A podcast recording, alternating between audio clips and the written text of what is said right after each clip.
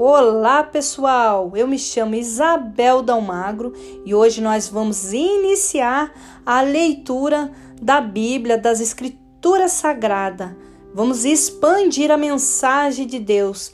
Eu que iniciei aqui com o canal do Ex-God, para que juntos a gente possa codificar a Bíblia.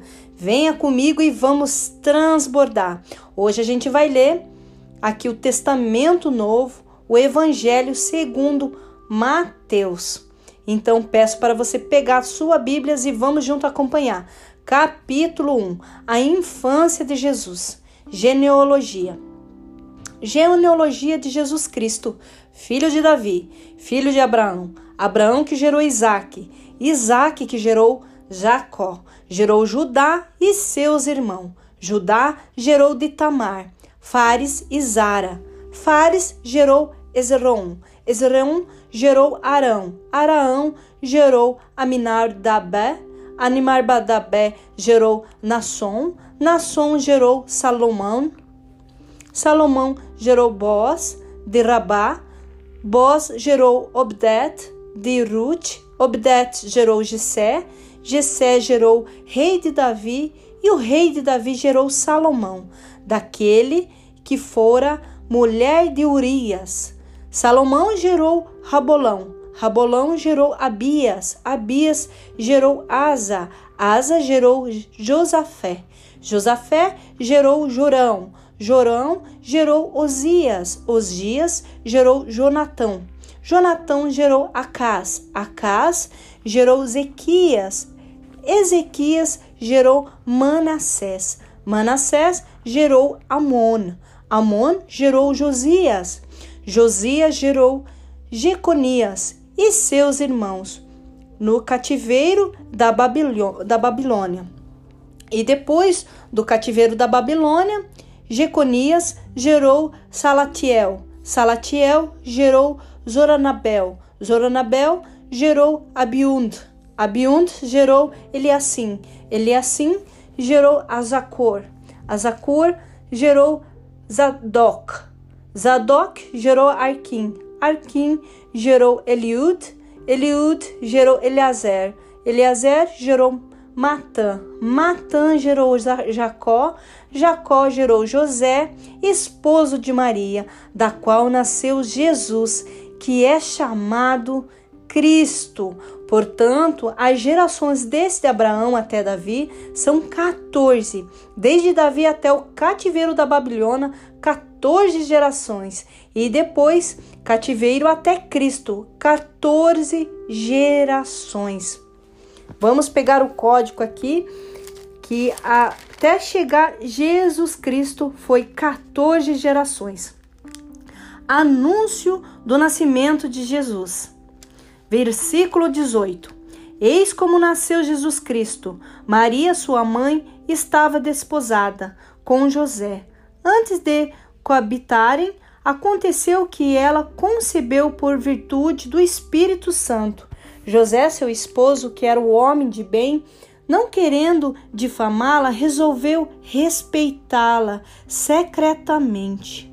Olha que lindo, ele resolveu respeitar Maria secretamente. Enquanto assim pensava, eis que um anjo do Senhor lhe apareceu em seus sonhos e disse: José, filho de Davi, não temas receber Maria por esposa, pois que nela foi concebido e vem o Espírito Santo. Ela dará à luz o filho, a quem poderás poderás o nome de Jesus porque ele salvará o seu povo de seus pecados. Tudo isto aconteceu para que se cumprisse o Senhor, para que se cumprisse o que o Senhor falou pelo profeta. Eis que uma viagem conceberá e dará à luz um filho, que se chamará Emanuel. Isaías 7, versículo 14, que significa Deus conosco. Despertando José, fez com que o anjo do Senhor lhe havia mandado e recebeu em sua casa sua esposa. E sem que ela tivesse conhecido, ela deu à luz ao seu filho, que recebeu o nome de Jesus. Vamos para o capítulo 2 também, para que vocês entendam um pouquinho mais dessa história da vinda de Jesus. Capítulo 2: Visita dos magos. Tendo, pois, Jesus nascido em Belém de Judá, no tempo dos reis Herodes, eis que magos vieram do Oriente, do Oriente a Jerusalém. Perguntaram a ele: Onde está o rei dos judeus que acaba de nascer? Viemos a sua, vimos a sua estrela no Oriente e viemos adorá-lo. Você viu que forte aqui? Eles viram esses magos a estrela de Deus no Oriente. A pergunta que eu quero te fazer agora, medite sobre essa palavra. Quem pode ver a sua estrela? Aonde ela está? Lembrando que Jesus veio, né, através de Deus para espalhar a sua mensagem do Espírito Santo. Vamos para o versículo 3. A essa notícia, o rei Herodes ficou perturbado. Porque ele ficou perturbado, porque ele já conhecia a glória de Jesus. Turbando a todo Jerusalém com ele, convocou os príncipes dos sacerdotes e os escribas, do povo indagou desde onde havia de nascer Cristo. Disseram-lhe: Em Belém, na Judéia, porque assim foi escrito pelo profeta: E tu, Belém, terra de Judá, não és de modo algum a menor entre as cidades de Judá, porque de ti sairá o chefe que governará Israel e o meu povo. Herodes então chamou secretamente os magos e perguntou-lhes sobre a época exata em que os astros lhe tinham aparecido, e enviando-os a Belém, disse: Ide, informei-vos bem a respeito do menino. Quando o tiveres encontrado, comuniquei-me, para que eu também vá adorá-lo. Versículo 9: Tendo eles ouvido a palavra do rei, partiram, e eis que a estrela que tinha visto no oriente os foi precedendo até chegar sobre o lugar onde estava o menino, e ali parou. A aparição daquela estrela os encheu de profunda alegria. Olha que lindo essa passagem. A aparição daquela estrela os encheu profundamente de alegria. Sejamos renovados por essa palavra e que a sua estrela, a estrela de Cristo que está em você, também possa encher você de alegria neste momento.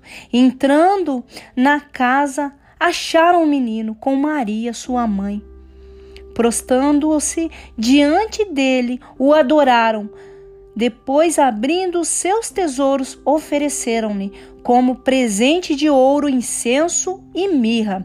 Podemos perceber aqui que eles deram presentes para Jesus, né? Ofereceram-lhe os presentes que foram ouro, olha só, o menino que nasceu na manjedoura recebeu já no seu nascimento ouro, incenso e mirra, avisando-os em sonho de não se tornarem a Herodes, voltaram para sua terra por outro caminho. Fuga para o Egito, massacre dos inocentes. Depois de sua partida, um anjo do Senhor apareceu em seu sonho a José e disse: Levanta-te, toma o menino e sua mãe e foge para o Egito. Fica lá até que eu te avise, porque Herodes vai procurar o menino para o matar.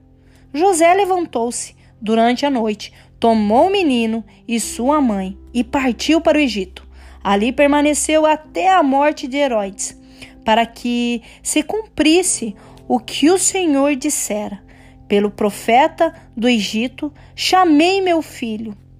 Vendo então Herodes que tinha sido enganado pelo mago, ficou muito irritado e mandou massacrar em Belém, nos seus arredores, todos os meninos de dois anos para baixo, conforme o tempo exato que havia indagado dos magos.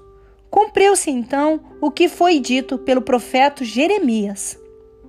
Em Ramã se ouviu uma voz, choro e é grande lamentos.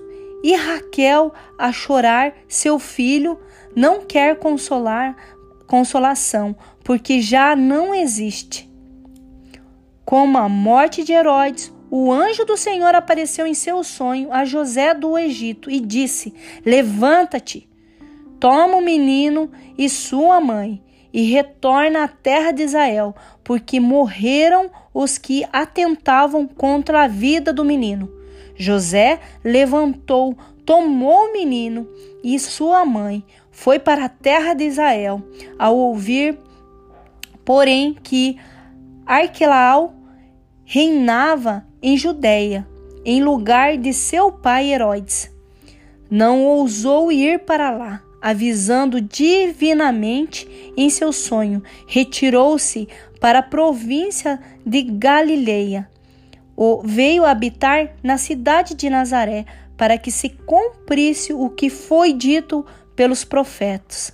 Será chamado de Nazareno Olha que linda essa palavra de hoje, né? O capítulo 1 e 2. Você viu que Jesus já era perseguido antes mesmo dele nascer.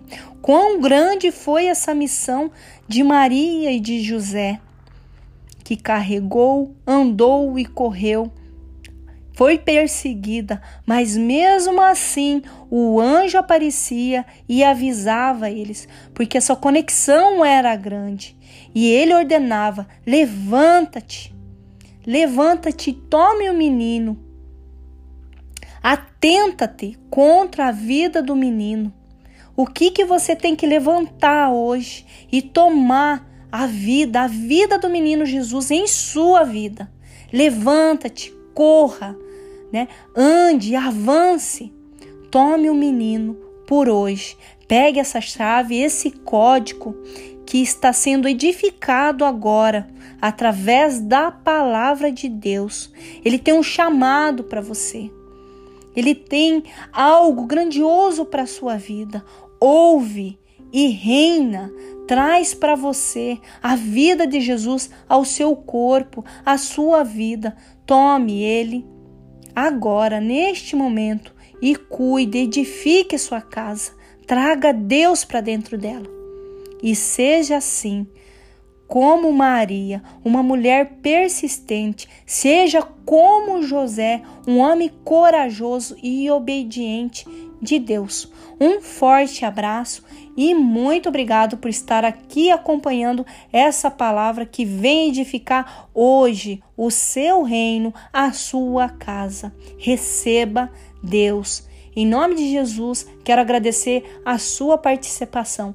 Um grande abraço e vamos transbordar. Até amanhã. Um beijo. Tchau, tchau.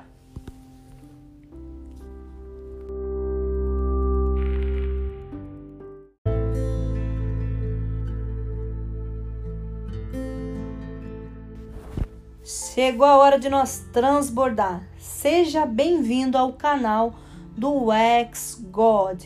Vamos multiplicar a palavra sagrada do Manual da Sabedoria. Pegue a sua Bíblia, capítulo 3 de Mateus, e vamos aqui pegar o código. Pregação de João. Naqueles dias apareceu João Batista, pregando no deserto da Judéia. Dizia ele: Fazei penitência, porque está próximo o reino dos céus. Este é aquele quem falou o profeta Isaías, quando disse: Uma voz clama no deserto: Preparai o caminho do Senhor, endireitai as suas varedas. Isaías capítulo 40, versículo 3. João usava uma vestimenta de pelos de camelo e um cinto de couro em volta dos seus rins. alimentava-se de gafanhotos e mel silvestre. Pessoas de Jerusalém, de toda a Judéia e de toda a sua circunvizinhança do Jordão vinham a ele confessar seus pecados e eram batizados por ele nas águas do Jordão. Ao ver, porém, que muitos dos fariseus e dos sacuduzeus vinham ao seu batismo, disse ele: Raça de víboras, quem vos ensinou a fugir da cólera vindoura? Dai, pois, frutos da verdadeira penitência. Não digais dentro de vós: Nós temos a Abraão por pai. Pois eu vos digo: Deus é poderoso para sacudir destas pedras, filho de Abraão. O manchado já está posto à raiz das árvores.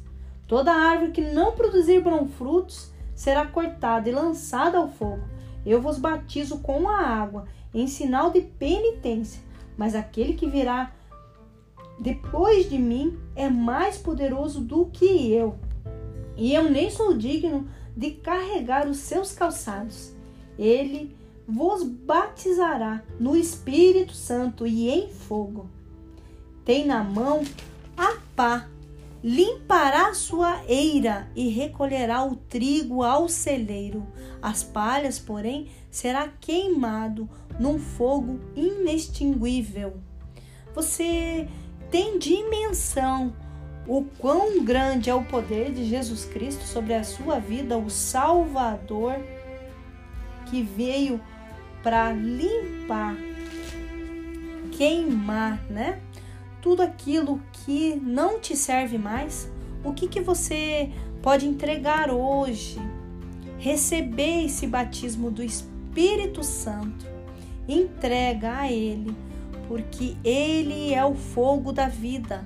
Vamos entregar para Jesus. Agora vamos ler o versículo 13, o batismo de Jesus. Da Galileia foi Jesus ao Jordão ter com João, a fim de ser batizado por ele.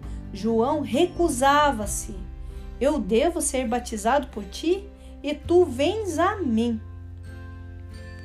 Mas Jesus lhe respondeu: Deixa por agora, pois convém que cumpramos a justiça completa. Então João cedeu. Depois que Jesus foi batizado, saiu logo da água. Eis que os céus se abriram e viram descer sobre ele, em formato de pomba, o Espírito de Deus, e do céu baixou a voz: Eis meu filho, muito amado, em quem eu ponho a minha afeição.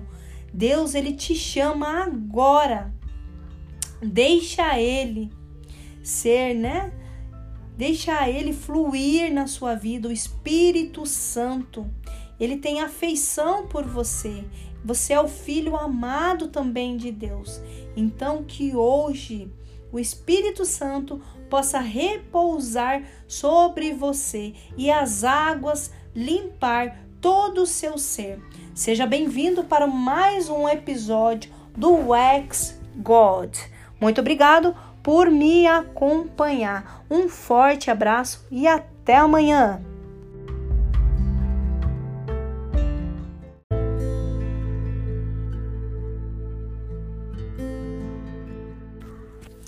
Chegou a hora de nós transbordar. Seja bem-vindo ao meu canal do Ex God. Vamos aqui estudar a Bíblia, a palavra, as escrituras sagradas. Pega no capítulo 4 de Mateus. Provocação no deserto. Em seguida, Jesus foi conduzido pelo Espírito ao deserto para ser tentado pelo demônio. Jejuou 40 dias e 40 noites. Depois teve fome. O tentador aproximou-se dele e disse: Se és filho de Deus, ordena que estas pedras se tornem pão. Jesus respondeu: Está escrito: Não só de pão vive o homem, mas de toda palavra que procede da boca de Deus.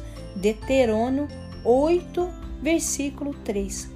O demônio transportou a cidade santa, colocou-o no ponto mais alto do templo e disse-lhe: Se és filho de Deus, lança-te abaixo, pois está escrito: ele deu aos seus anjos ordem a teu respeito e eles te protegerão com as mãos, com cuidado para não machucares os teus pés em alguma pedra. Salmos 90, versículo 11. Disse ele, Jesus: Também está escrito: Não tentarás o Senhor teu Deus. Deuterônio 6,16. O demônio transportou-o uma vez mais a um monte muito alto e lhe mostrou todos os reinos do mundo e sua glória e disse: Eu te darei tudo isso se prostrando-te diante de mim me adorares. Respondeu-lhe Jesus: Para trás, Satanás, pois está escrito: Adorarás o Senhor teu Deus e só a ele servirá. Deuterônio 6,13. Em seguida, o demônio o deixou e os anjos aproximaram-se dele para servi-lo. Início da pregação de Jesus. Quando, pois, Jesus ouviu-lhe, João fora preso, retirou-se para Galiléia, deixando a cidade de Nazaré, foi habitar em Carfarnaum, à margem do lago dos confins de Zabulon e Nefetali para que se cumprisse o que foi dito pelo profeta Isaías. A terra de Zabulon e de Nefatali, região vizinha ao mar, a terra além do Jordão da Galileia, dos gentis, este povo que jazia nas trevas, viu resplandecer uma grande luz e surgiu uma aurora para os que jaziam na região sombrias da morte parando aqui para fazer uma pequena reflexão. Há muita gente, há muitos povos que estão na região da morte. A região da morte não basta você só estar morto, não basta você estar desfalecido desse corpo, você pode estar morto em vida, porque aonde não há Deus, há um corpo em morte. Pense nisso, reflete sobre isso hoje.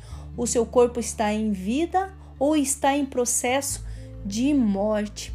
Traga a luz, traga o amor para dentro de você.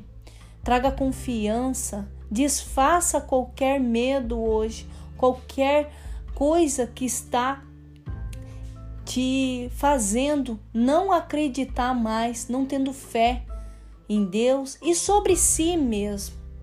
Coloque um ponto final. Fala para as coisas do mal. Afasta-se de mim, Satanás. Seja templo do Deus vivo. Vamos agora para o versículo 17. Desde então, Jesus começou a pregar, fazer penitência, pois o Rei dos céus está próximo. O primeiro discípulo, caminhando ao longo do mar da Galileia, viu dois irmãos, Simão, chamando Pedro, e André, seu irmão, que lançavam a rede ao mar, pois eram pescadores, e disse-lhes: Vinde após mim, e vos farei pescadores de homens. Na mesma hora, abandonaram suas redes e seguiram. Passando diante, viu outros dois irmãos, Tiago, filho de Zebedeu, e seu irmão João, que estavam com seu pai Zebedeu.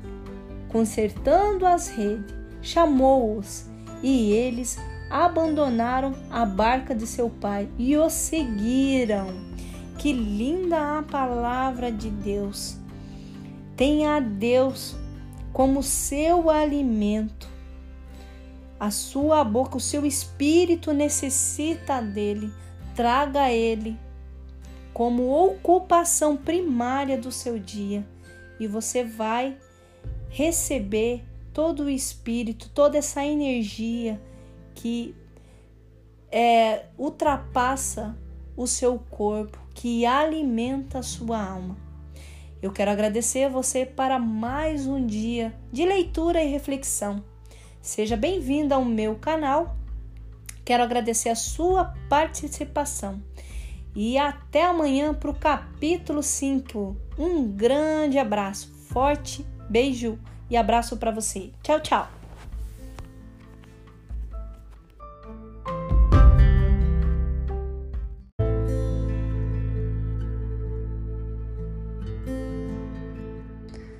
Olá, vamos transbordar? Meu nome é Isabel Dalmagro e hoje a gente vai fazer sequência aqui do Evangelho segundo São Mateus.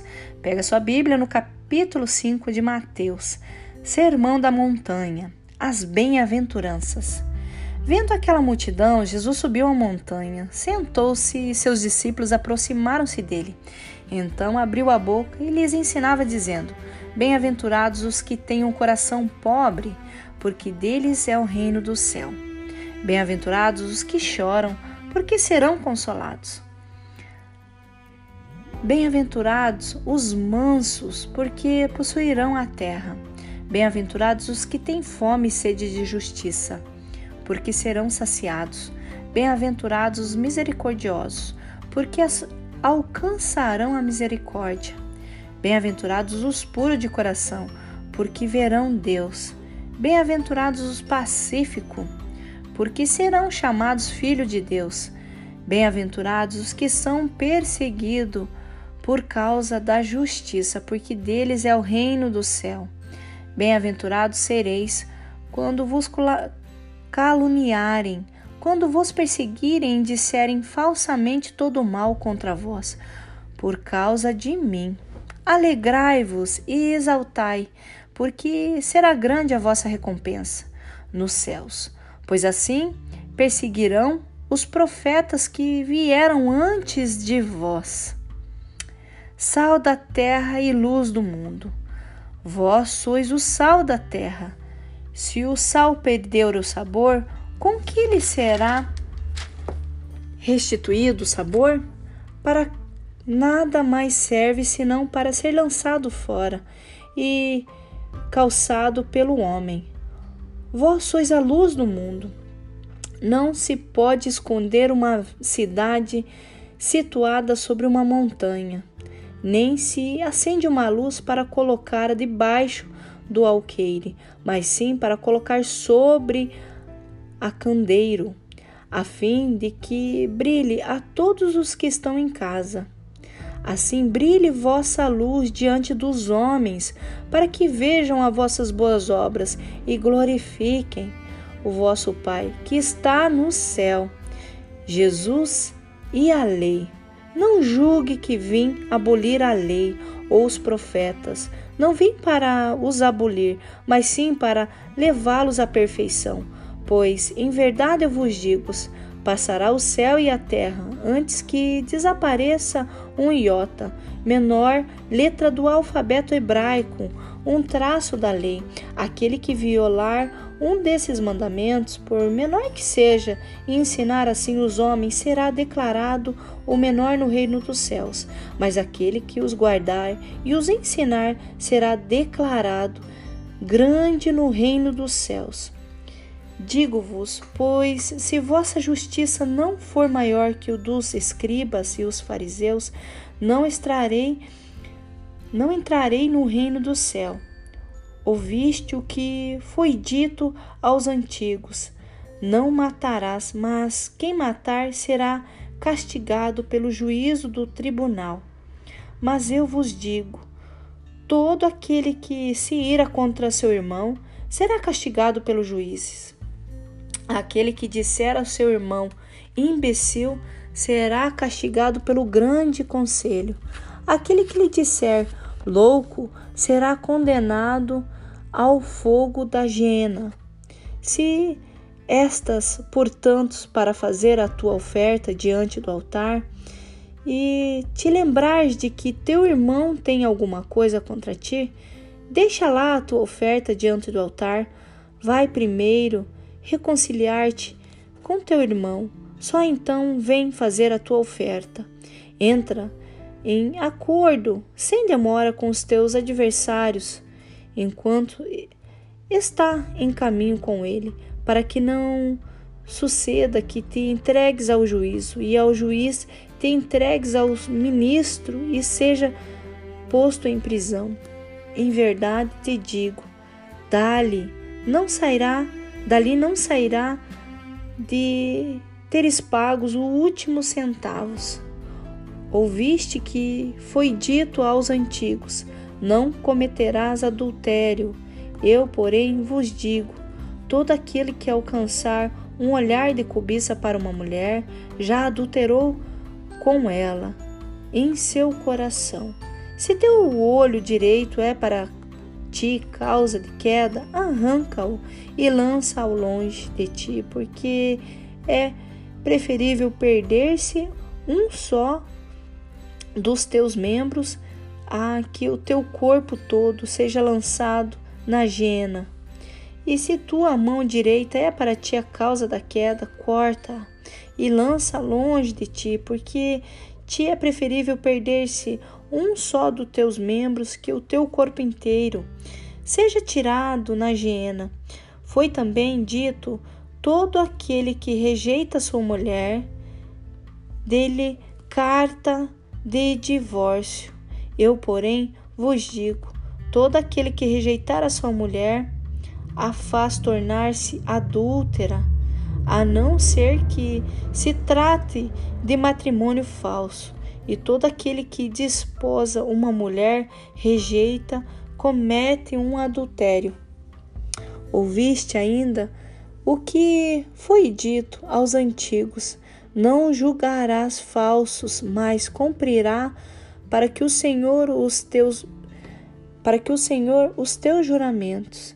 Eu, porém, vos digo: não jureis de modo algum, nem pelo céu, porque é o trono de Deus, nem pela terra, porque é o escabelo de seus pés, nem pelo Jerusalém, porque é a cidade dos grandes reis.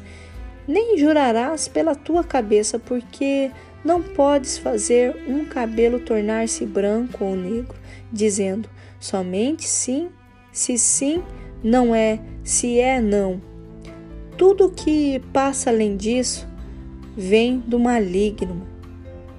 Tendes ouvido o que foi dito, olho por olho, dente por dente. Eu vos, porém, vos digo: não resistais ao mal. Se alguém te ferir a face direita, oferece-lhe também a outra. Se alguém te citar injustiça para tirar-te a túnica, cede-lhe também a capa. Se alguém vem obrigar-te a andar mil passos com ele, anda dois mil, dá a quem, dá a quem te pede, e não te desvie daquele que quer pedir emprestado. Tendes ouvido o que foi dito: amarás teu próximo e poderás odiar teu inimigo. Eu, porém, vos digo: amai os vossos inimigos, fazei bem aos que vos odeiam, orai pelos que vos maltratam, persegue. Deste modo serei os filhos do vosso Pai do céu, pois ele faz nascer o céu, ou ele faz nascer o sol para tanto sobre os maus como sobre os bons, e faz chover sobre os justos e sobre os injustos. Se amais somente os que vos amam, que recompensa tereis? Não façam, não fazem assim aos próprios publicanos. Se saudais apenas os vossos irmãos, quem fazei extraordinário? Não faça isso, porque os pagãos, portanto, sedes perfeito, e assim como vosso Pai celeste é perfeito. Quando você entende que seu Pai é perfeito e que tudo nele tem vida, a gente começa a traçar outros caminhos. Eu quero que essa palavra de Deus que hoje a gente leu em São Mateus possa realmente ultrajar o seu ser. Vamos aqui é, deixar fluir os dons de Deus, deixar fluir a semente divina que ela possa estar entrando essa semente dentro dos nossos corações e assim a gente poder estar tá levando essa palavra viva que é tão edificante para a nossa alma. Eu quero agradecer a participação de cada um de vocês e depois a gente vai fazer a continuação aqui do Mateus 6. Eu quero agradecer desde já a sua colaboração, dar um, um, um like, deixa um like aqui no, no nosso áudio, deixa um comentário, para que assim a gente possa estar multiplica, multiplicando a palavra de Deus e levando a vida para várias outras pessoas aí que precisa estar aí edificando o seu ser, tá bom, pessoal? Agradeço desde já. Se inscreve aqui no canal e gratidão. Obrigado.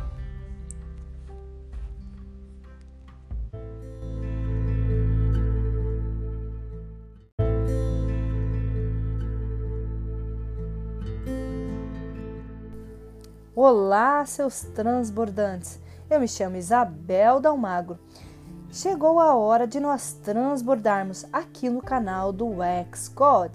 Nós estamos fazendo a continuação de Mateus, capítulo 6. Pegue as suas escrituras sagradas e vamos lá para mais um transbordo.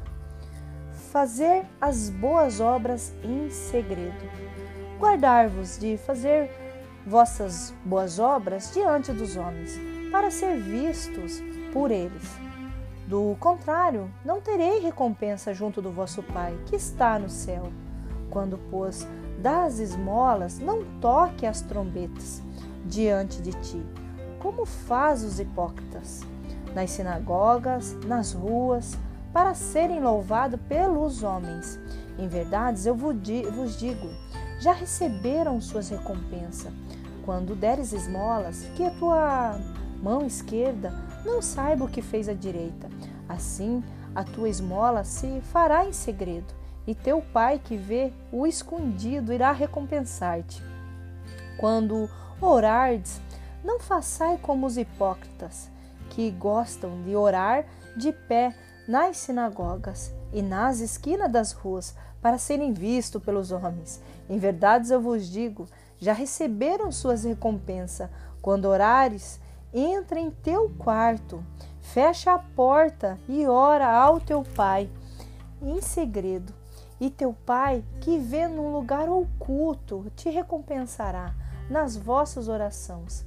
Não multiplique as palavras, como fazem os pagãos, que julgam que serão ouvidos. A força de palavra. Não os imiteis, porque vosso Pai sabe o que vos é necessário, até que vos peçais. O Pai Nosso, eis como deve rezar. Pai Nosso, que estais no céu, santificado seja o vosso nome, venha a nós o vosso reino, seja feita a vossa vontade, e assim na terra como no céu. O pão nosso de cada dia nos dai hoje Perdoai-nos as nossas ofensas, assim como nossos perdoamos aos que nos ofenderam. E não nos deixeis cair em tentação, mas livra-nos de todo o mal, porque se perdoares aos homens as suas ofensas, vosso Pai Celeste também vos perdoará. Mas se não perdoar aos homens, tampouco vosso Pai vos perdoará. Quando jejuardes, não tomei um ar triste como os hipócritas que mostram um semblante abatido para manifestar aos homens que jejuam. Em verdade, eu vos digo, já receberam sua recompensa. Quando jejuardes, perfuma a tua cabeça e levanta o teu rosto. Assim não perceberá aos homens que jejuas, mas somente o teu Pai que está presente no oculto o teu Pai que vê num lugar oculto te recompensará. Deus, único tesouro. Vamos prestar atenção nessa leitura porque Deus é o nosso único tesouro. Não ajuntais para vós tesouros na terra, aonde a ferrugem as traças correm, aonde os ladrão furtam e roubam. Ajuntai para vós tesouros no céu, onde os não os consome, nem as traças, nem a ferrugem, nem os ladrão não furtam e nem roubam. Porque onde está o teu tesouro, lá também está o teu coração. O, o olho é a luz do teu corpo. Se teu olho é são, todo o teu corpo será iluminado. Se teu olho estiver em mal, estado, todo o teu corpo estará nas trevas. Se a luz que está em ti são trevas, quão expensas deverão ser as suas trevas? As trevas, né? Ninguém pode servir a dois senhores, porque ou odiará um e amará o outro, ou dedicará a um e dedicará ao outro. Não pode servir a Deus e a riqueza. Aquele quer dizer a riqueza material, tá? Não é a riqueza espiritual. A riqueza que ele quer dizer aqui é de mamon, no hebraico, dinheiro. Ou você serve a Deus no teu mais íntimo, que quer dizer a riqueza espiritual, que é um íntimo na sua divindade, a riqueza que encontra no seu interior, a riqueza energética e espiritual que é o verdadeiro caminho que já é a felicidade em plenitude, a felicidade completa que está no Santíssimo, que está em Deus, assim você poderá receber toda a prosperidade da terra. Agora, se você só servir a mão, né, o dinheiro do daqui da terra, jamais você receberá, vamos dizer assim, as riquezas que vêm do alto. Porque você já possui tudo, Deus já deixou tudo preparado para você, mas você que tem que se conectar com esse Deus maravilhoso. Vamos lá, continuando no versículo 25. Confiança em Deus. Portanto, eis que vos digo: não vos preocupeis por vossa vida, pelo que comeres, nem por o vosso corpo, pelo que vestires. A vida não é mais do que o alimento e o corpo não é mais que as vestes. Olhai as aves do céu, não semeiam nem ceifam, nem recolhem nos celeiros, e vosso Pai celeste alimenta. Não valeis vós mais do que elas? Aqui ele está te perguntando se você, perante ao Pai, não valei mais, muito mais do que as aves? Qual de vós, por mais que se esforce, pode acrescentar um só covado à duração de uma vida? Olha só que importante. Quanto mais ele quer estar tá perguntando aqui, qual de vós, por mais que você se esforce, a vida ela tem uma duração, né? uma, uma, uma medida, ela se encerrará. Por mais que você se esforce, um dia ela irá acabar. Né? E por que vos inquietais com as vestes? Considerais como crescem os lírios do campo. Não trabalham nem se fiam. Entretanto, eu vos digo que o próprio Salomão, no auge da sua glória, não se vestiu como um deles. Ele está dizendo aqui que no 29, é, por mais que Salomão né, foi o maior rei da época, ele não se vestiu como tal. Se Deus veste assim a erva dos campos, olha que lindo no 30, que Deus ele veste assim as ervas dos campos, que hoje cresce e amanhã será lançada ao fogo, quanto mais a vós os homens de pouca fé. Não vos aflinjais, nem digna, é, digais, nem digais que comeremos e o que beberemos. Então aqui ele está dizendo que não é para você ficar incomodado, né, com o que você vai beber, o que você vai comer, como ou com que vocês vão vestir, né, ou com que vestiremos. São os pagãos que se preocupam com tudo isso. Ora, o vosso Pai celeste sabe que necessitais de tudo isso. O Pai Celeste ele sabe de tudo que você necessita. Então você deve buscar em primeiro lugar o reino de Deus e a justiça de todas essas coisas vos serão dadas em acréscimo. Não vos preocupeis, pois com o dia de amanhã, o dia da manhã terá suas próprias preocupações. A cada dia basta o seu cuidado. Então é o seu cuidado que tem que ter cada dia. E fielmente você acreditar em Deus. Porque quando você reverencia, quando você se conecta com essa energia que vem do céu, você vai ver que Deus moverão pessoas, moverá um exército, moverá os anjos para que você consiga se conectar com tudo aquilo que você está precisando. Deus ele tem é, uma força maior do que o seu entendimento, maior daquilo que você pode ver. Então, quando você se conecta com essa fonte, ele vai te dar plenitude completa. Ele vai enriquecer o seu íntimo, no espiritual. Você vai ser um homem bem-aventurado, né? Bem-aventurado é aquele que teme ao Senhor, é aquele que, eh, vamos dizer assim, se alegra na palavra. Bem-aventurado aquele homem que descansa no Senhor, ele se alegra, ele não busca alegria porque ele já vive na felicidade.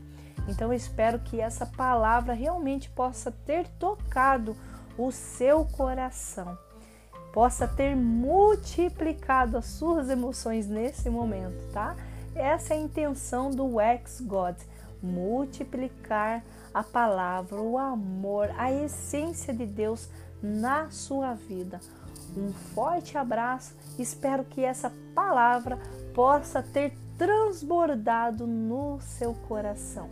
Gratidão, gratidão, gratidão.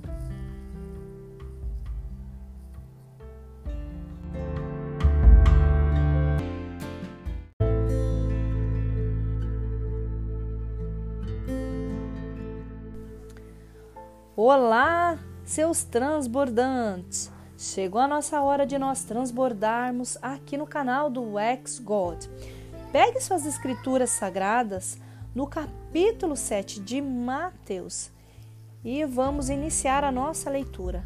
Não julgar para não ser julgado.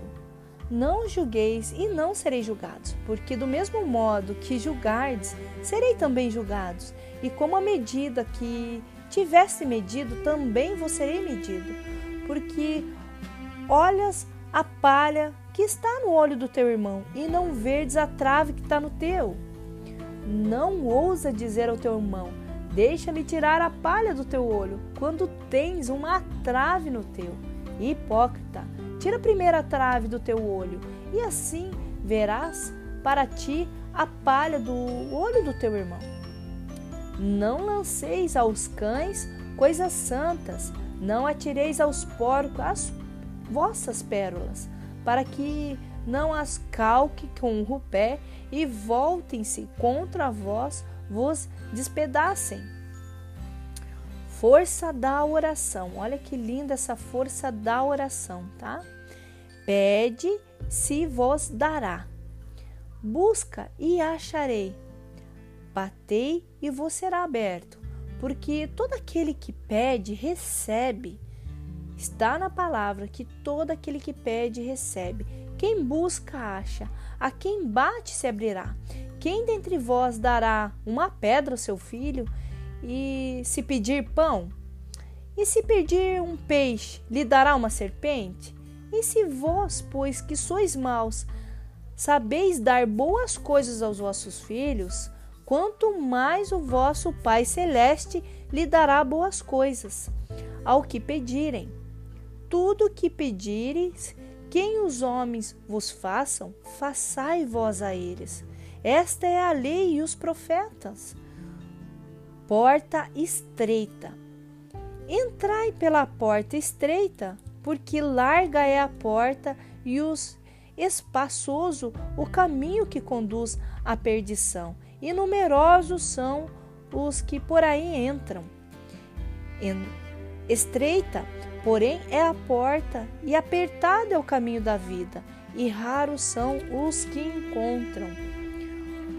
Bons frutos da palavra.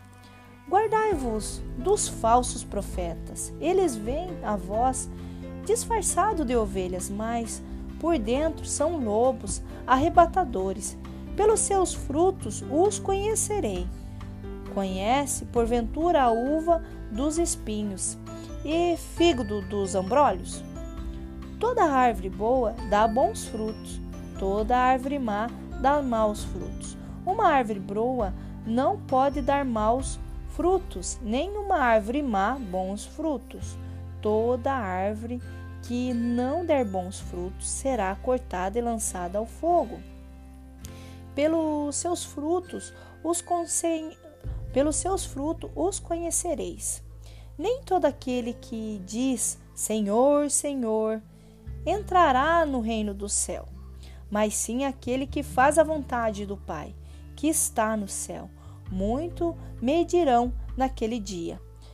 Muitos medirão naquele dia: Senhor, Senhor, não pregamos nós em vosso nome. E não foi a vosso nome que expulsamos demônios e fizemos muitos milagres? E no entanto eu lhe direi: Nunca vos conheci. Retira-se vós de mim, operários do mal. Aquele, pois, que ouve estas minhas palavras e as põe em prática, é semelhante a um homem prudente que edificou a sua casa e a sua rocha. Então, vou parar um pouquinho nesse versículo 4, 24, porque não adianta nada a gente só ler a palavra, eu estar aqui falando da palavra, mas se eu não praticar ela, se a pessoa que me vê, ela não vê a face de Deus inteiramente em mim. Porque você que está recebendo essa palavra agora, que está escutando, não adianta de nada se a pessoa que está do seu lado, ela não vê boas ações em si. Então, ele nos fala hoje, ele nos edifica através dessa palavra que você que recebe essa palavra deve levar às outras pessoas boas ações. As outras pessoas devem ver Deus em você. Vamos agora terminar o capítulo aqui. Vamos para o 25. Cai a chuva Caiu a chuva, vieram as enchentes, sopraram os ventos e investiram contra aquela casa. Ela, porém, não caiu, porque estava edificada na rocha. Ela não caiu porque ela estava edificada em Deus. Mas aquele que ouve as minhas palavras e não põe em prática é semelhante a um homem insensato que construiu uma casa na areia. Cai, caiu a chuva, vieram as enchentes, sopraram os ventos e o invadiram. Contra aquela casa ela caiu e grande foi a sua ruína. Quando Jesus terminou o discurso, discurso, a multidão ficou impressionada com a sua doutrina, com o efeito. Ele a ensinava como quem tinha autoridade e não como os, os escribas. Então ele quer dizer aqui é, que Deus, ele, Jesus, quando ele ensinava as suas palavras, ele de maneira nenhuma deixava a aflição, as trevas cair sobre ele. E ele também, você pode ver em toda a palavra, que todo aquele que te, tentava limitar Jesus de alguma forma, que tentava lançar palavras de pavor, palavras de ódio, Jesus fazia essa pessoa calar imediatamente, tá? Porque para Jesus não tinha limitação, ele era a verdadeira autoridade. E é assim que nós devemos modelar Jesus. Eu venho aqui multiplicando a palavra para você, para que você seja realmente uma pessoa sem limitações, que você seja uma pessoa realmente da luz, porque ou você é da luz ou você é das trevas. Aqui você pode ver que Jesus não tem meio termo, que Deus não tem meio termo. Ou você vive nos princípios da luz de Deus, ou você vive nas trevas, nas regras da terra, das trevas. Ou você vive por condições dos homens, ou você vive ao temor à palavra de Deus. O temor quer dizer é você reverenciar Ele todo dia, é você realmente viver na palavra, é realmente você ser feliz. É você não buscar. Tem pessoas que buscam aquela alegria imediata, né? Viver por condições, achar que as coisas vão te trazer uma felicidade eterna. Separe isso agora da sua vida. Procure viver uma felicidade plena, faça sol, faça chuva, venha tempestade ou vem a calmaria, você vai estar sempre a mesma pessoa. Não é condições da outra pessoa que vai mudar o seu temperamento. Você é a mesma pessoa que vive em você em Jesus. Quando você resplandece a verdadeira glória que vem do alto, nada mais da terra, daqui de baixo, vai te abalar, porque você é um, uno com Deus. Deus, ele é trindade, ele se faz em três, né? Pai, Filho e Espírito Santo. E você também tem que ser essa pessoa em unidade com Deus, um suco só, não duas laranjas, né? Duas laranjas, elas estão uma do lado da outra, elas estão unidas. Não, elas se formam unidade quando você espreme as duas. Você espreme, elas estão uma só. Nada mais separa elas. Agora que eu dei esse pequeno exemplo, é assim que nós devemos ser com Deus e com Jesus, uno, uma unidade ok? Para que tudo aqui na terra possa transbordar na sua vida. Eu espero que essa pequena palavra possa ter realmente preenchido o seu coração. Eu quero agradecer desde já a sua participação aqui no canal do Xcode e sinta aí verdadeiramente a palavra, o o mover de Deus na sua vida, porque ele vai te fazer fluir em qualquer circunstância. Você vai fluir verdadeiramente o amor de Deus. Muito obrigado. Quero agradecer desde já. Muita gratidão. Gratidão, gratidão. Tenha um excepcional dia. Gratidão.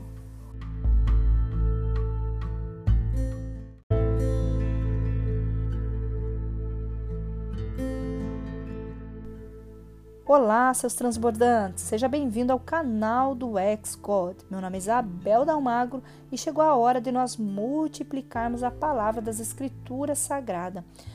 Pegue sua Bíblia no capítulo 8 e vamos ver aqui o ministério de Jesus na Galileia e diversas curas. Tendo Jesus descido da montanha, uma grande multidão o seguiu. Eis que um leproso aproximou-se e prostrou-se diante dele, dizendo: Senhor, se quiseres, pode me curar-me? Jesus estendeu a mão, tocou-o e disse: Eu quero ser curado. No mesmo instante, a lepra desapareceu. Jesus então disse: Vê que não o digas a ninguém. Vai, porém, mostra-te ao sacerdote, oferece o dom prescrito por Moisés em testemunho de tua cura. Entrou Jesus em Carfarnaum, um cinturão veio a ele e lhe fez a súplica: Senhor, meu servo está em casa, de cama, paralítico, e sofre muito. Disse Jesus: Irei e o curarei. Respondeu o cinturão: Senhor, eu não sou digno de que entreis em minha casa. Dizei uma só palavra e meu servo será curado. Pois eu também sou subordinado e tenho soldados a minhas ordens. Eu digo a um vai e ele vai e ao outro vem e ele vem, e ao meus servos fazer isto e ele faz. Ouvindo isto, cheio de admiração, disse Jesus aos presentes: Em verdade vos digo, não encontrei semelhante fé em ninguém Israel. Por isso, eu vos declaro que multidões virão do Oriente, do Ocidente, e se assentarão no reino dos céus, com Abraão, Isaque e Jacó enquanto o filho do rei serão lançados nas trevas exteriores, onde haverá choro e ranger de dentes. Depois, dirigindo-se ao cinturão, disse: Vai, seja-te feito conforme a tua fé. Na mesma hora, o servo ficou curado. Foi então à casa de Pedro. Foi então Jesus à casa de Pedro, cuja sogra estava de cama, com febre. Tomou-lhe a mão e a febre deixou. Ela levantou-se e pôs-se a servi-lo. Pela tarde, apresentaram-lhe muitos possessos de demônio. Com uma palavra expulsou eles os espíritos e curou todos os enfermos. Assim se cumpriu a predição do profeta Isaías. Tomou as nossas enfermidades e sobrecarregou-se todos os nossos males. Olha que linda essa passagem 17 aqui, né? Que se cumpriu a predição, as escrituras dos profetas Isaías. Tomou as nossas enfermidades, sobrecarregou-se de todos os nossos males. Então ele quer dizer aqui que Jesus ele tomou todas as nossas enfermidades, ele carregou todos os nossos males, né? Esse homem maravilhoso. Vamos lá para o versículo 18. Discipulado. Certo dia, vendo-se no meio de grande multidão, ordenou Jesus que o levassem para outro para outra margem do lago. Nisso, aproximou-se deles um escriba e lhe disse: Mestre, se te seguires para onde quer que fores, respondeu Jesus: As raposas têm suas tocas e as aves do céu seus ninhos, mas o filho do homem não tem onde repousar a cabeça.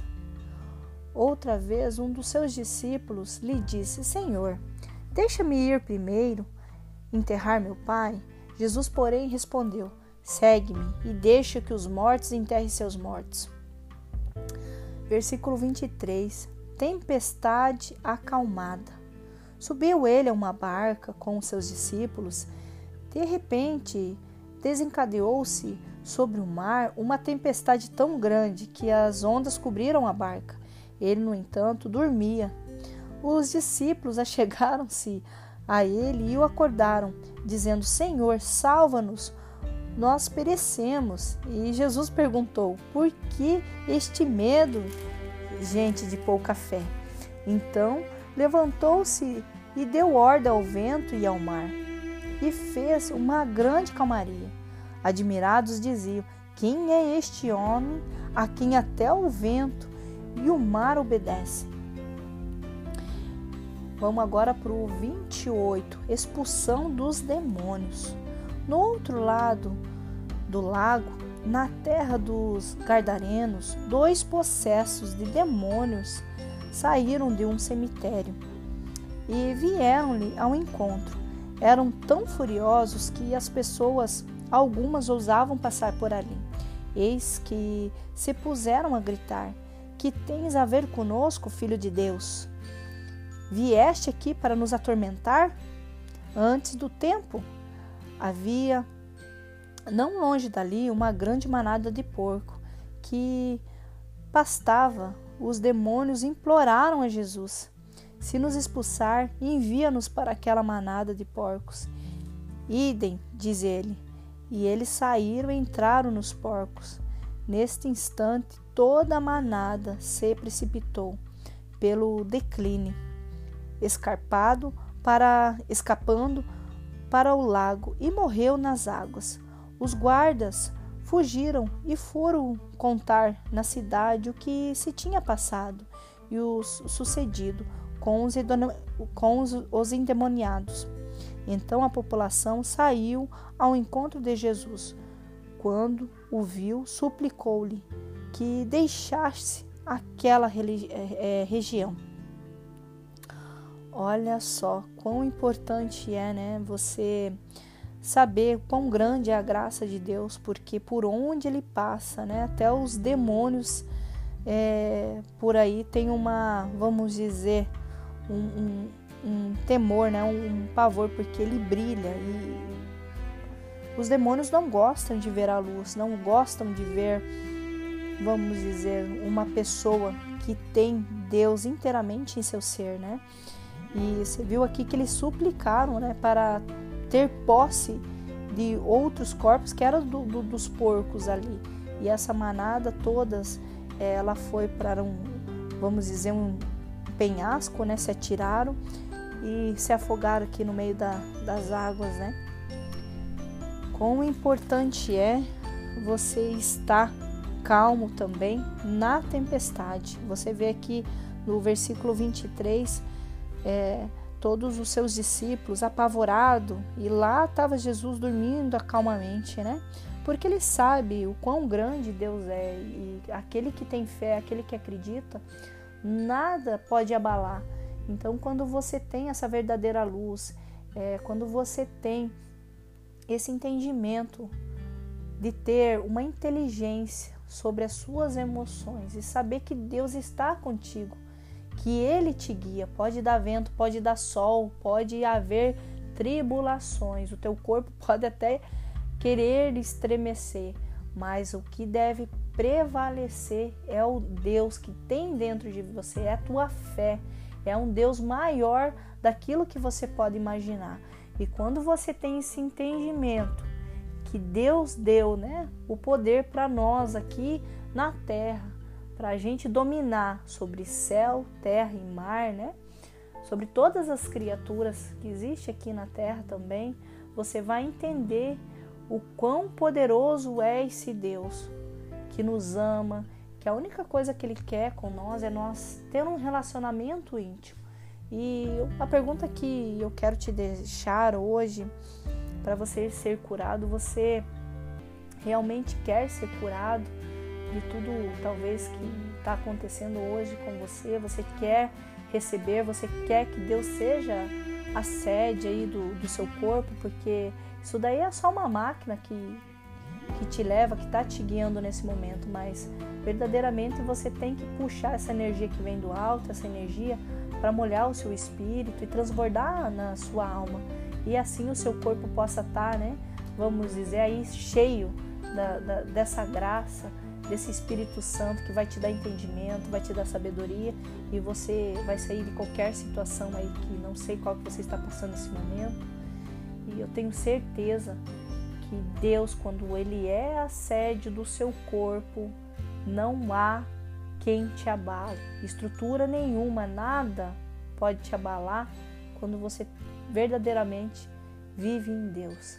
Então, espero que essa palavra seja transbordada aí no seu coração. Obrigado por você estar acompanhando nós aqui no canal do Ex God.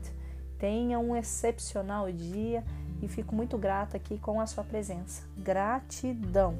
Gratidão. Tenha um excelente dia. Tchau, tchau.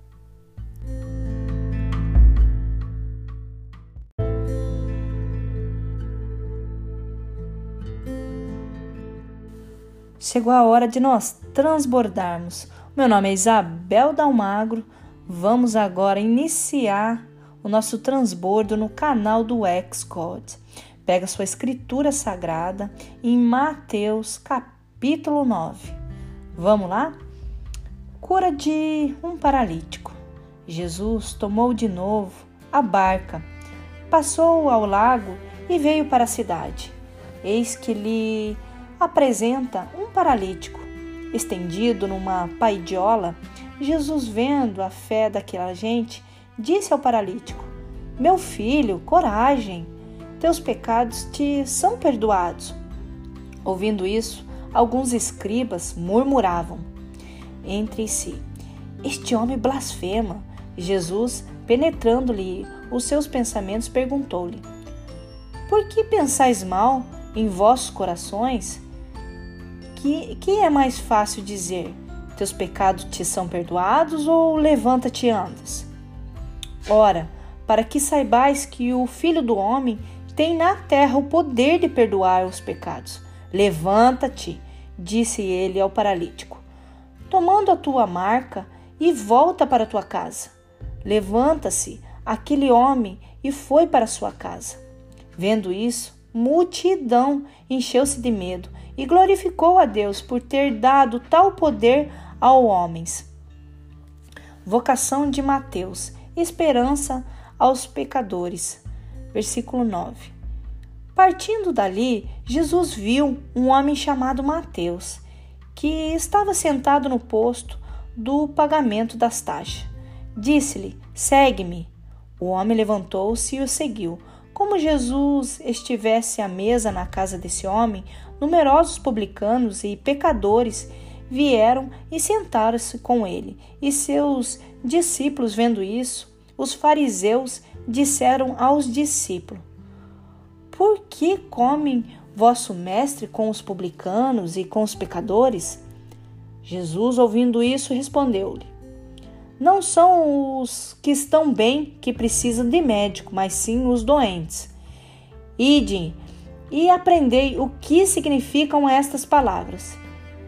Eu quero a misericórdia e não o sacrifício. Eu não vim chamar o justo, mas os pecadores. Jejum. 14. Então os discípulos de João dirigiram-se a ele e perguntaram: Por que jejuamos nós e os fariseus e os teus discípulos não? Jesus respondeu: Podem os amigos do esposo estar triste enquanto o esposo está com eles? Dias virão em que lhe será tirado o esposo. Então eles jejuarão. Ninguém põe um remendo de pano novo numa veste velha, porque arrancaria uma parte da veste e o rasgão ficaria pior. Não se coloca tão pouco vinho novo em odres velho. Do contrário, os odres se rompem, o vinho se derrama e os odres se perdem. Coloca-se, porém, vinho novo em odres novos, e assim tanto um com o outro se conservam cura de uma mulher. Versículo 18. Falava ele ainda quando se apresentou um chefe da sinagoga. Prostrou-se diante dele e o Senhor, minha filha, acaba de morrer. Mas vem, põe-lhe a mão e ela viverá. Jesus, Jesus levantou-se e o foi seguindo como os seus discípulos. Ora, uma mulher atormentada por um fluxo de sangue havia doze anos aproximou-se dele por trás e tocou-lhe a orla do manto. Dizia-se consigo: Se eu somente tocar sua vestimenta, serei curada. Jesus virou-se, viu-a e disse-lhe: Tem confiança, minha filha, tua fé te salvou. E a mulher ficou curada instantaneamente. Chegando à casa do chefe da sinagoga, viu Jesus os tocadores de flauta e uma multidão alvoroçada. Disse-lhes: Retira-vos, porque a menina não está morta, ela dorme. Eles, porém, zombavam dele. Tendo saído a multidão e entrou, tomou a menina pela mão e ela levantou-se. Essa notícia se espalhou por toda a região. Olha que lindo, né? As pessoas podem zombar de você, como zombaram de Jesus. Mas aqui ele nos fala que quem, quando você está em Deus, mesmo que você possa estar aí, né, namorada dos mortos ou namorada, que eu falo dos vivos, né? Porque quando você está em Deus, você dorme, você está vivo, você só descansa para que logo é, você receberá né, a vida eterna. Mas as pessoas que murmuram, que zombam, elas moram na região dos mortos. Elas se encarnecem, né? Elas não têm Deus, elas estão sedentas. Ah, ali você pode ver que elas são ausentes de Deus e perecem nessa região. E assim acontece com muitos vivos que estão nessa região dos mortos. Ele nos mostra muito aqui também. Agora nós vamos ver que os cegos veem e os mudam falam. No versículo 27. Dá uma olhada nessa passagem, o quão lindo é. Partindo Jesus dali, dois cegos o seguiram, gritando: Filho de Davi, tem piedade de nós.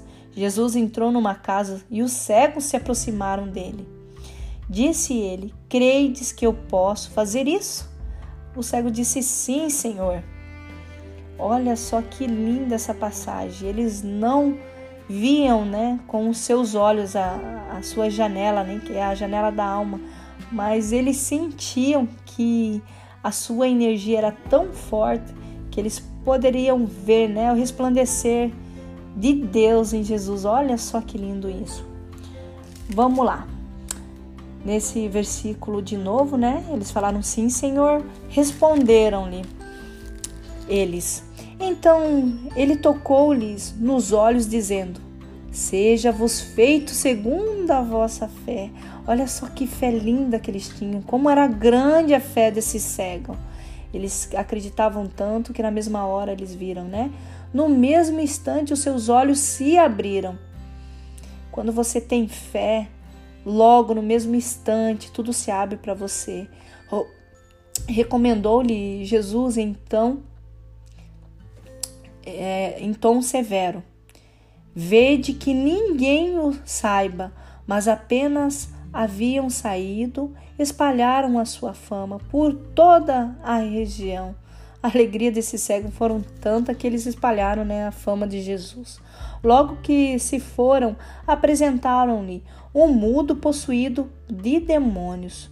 O demônio foi expulso e o mudo falou, e a multidão clamava com admiração. Jamais se viu algo semelhante em Israel.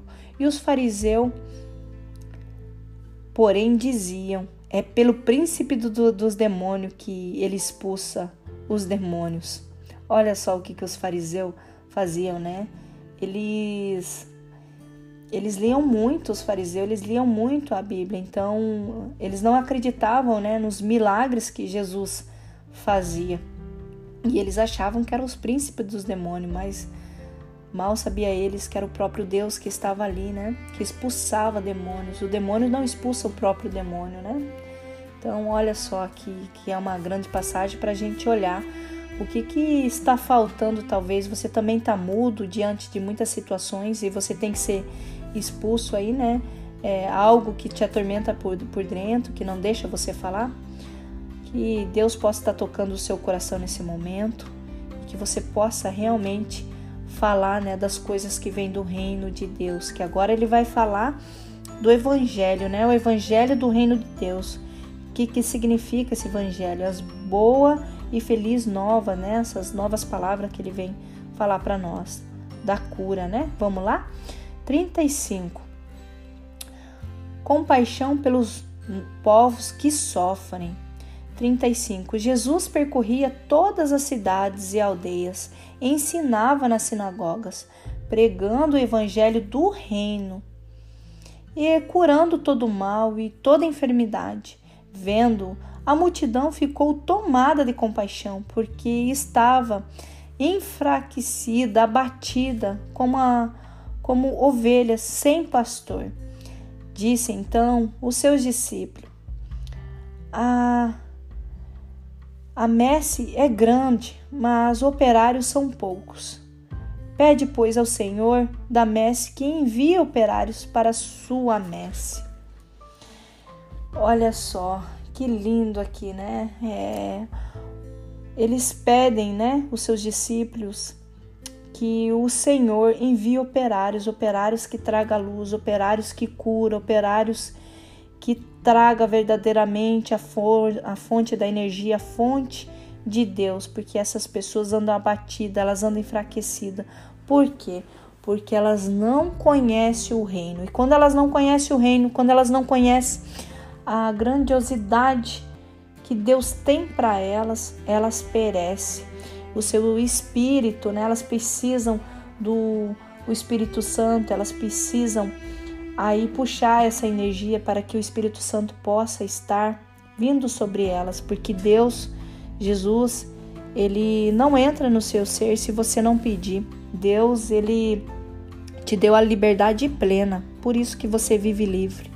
O único que invade o teu ser sem ser é, sem que peça a sua permissão é o demônio, tá? Então, Deus não, ele só entra se você permitir que verdadeiramente é, a presença dele possa ser plena na sua vida. Então, peça hoje, peça para Deus acoplar né? O Espírito Santo vir para sua, o seu espírito, vir para sua alma e assim acoplar no seu corpo. Você só é um instrumento e que Deus possa verdadeiramente possa estar preenchendo aí todo o teu ser gratidão. É, eu quero agradecer desde já a sua é, passagem por aqui. Que você tenha um excepcional dia. Muito obrigado e até logo. Tchau, tchau.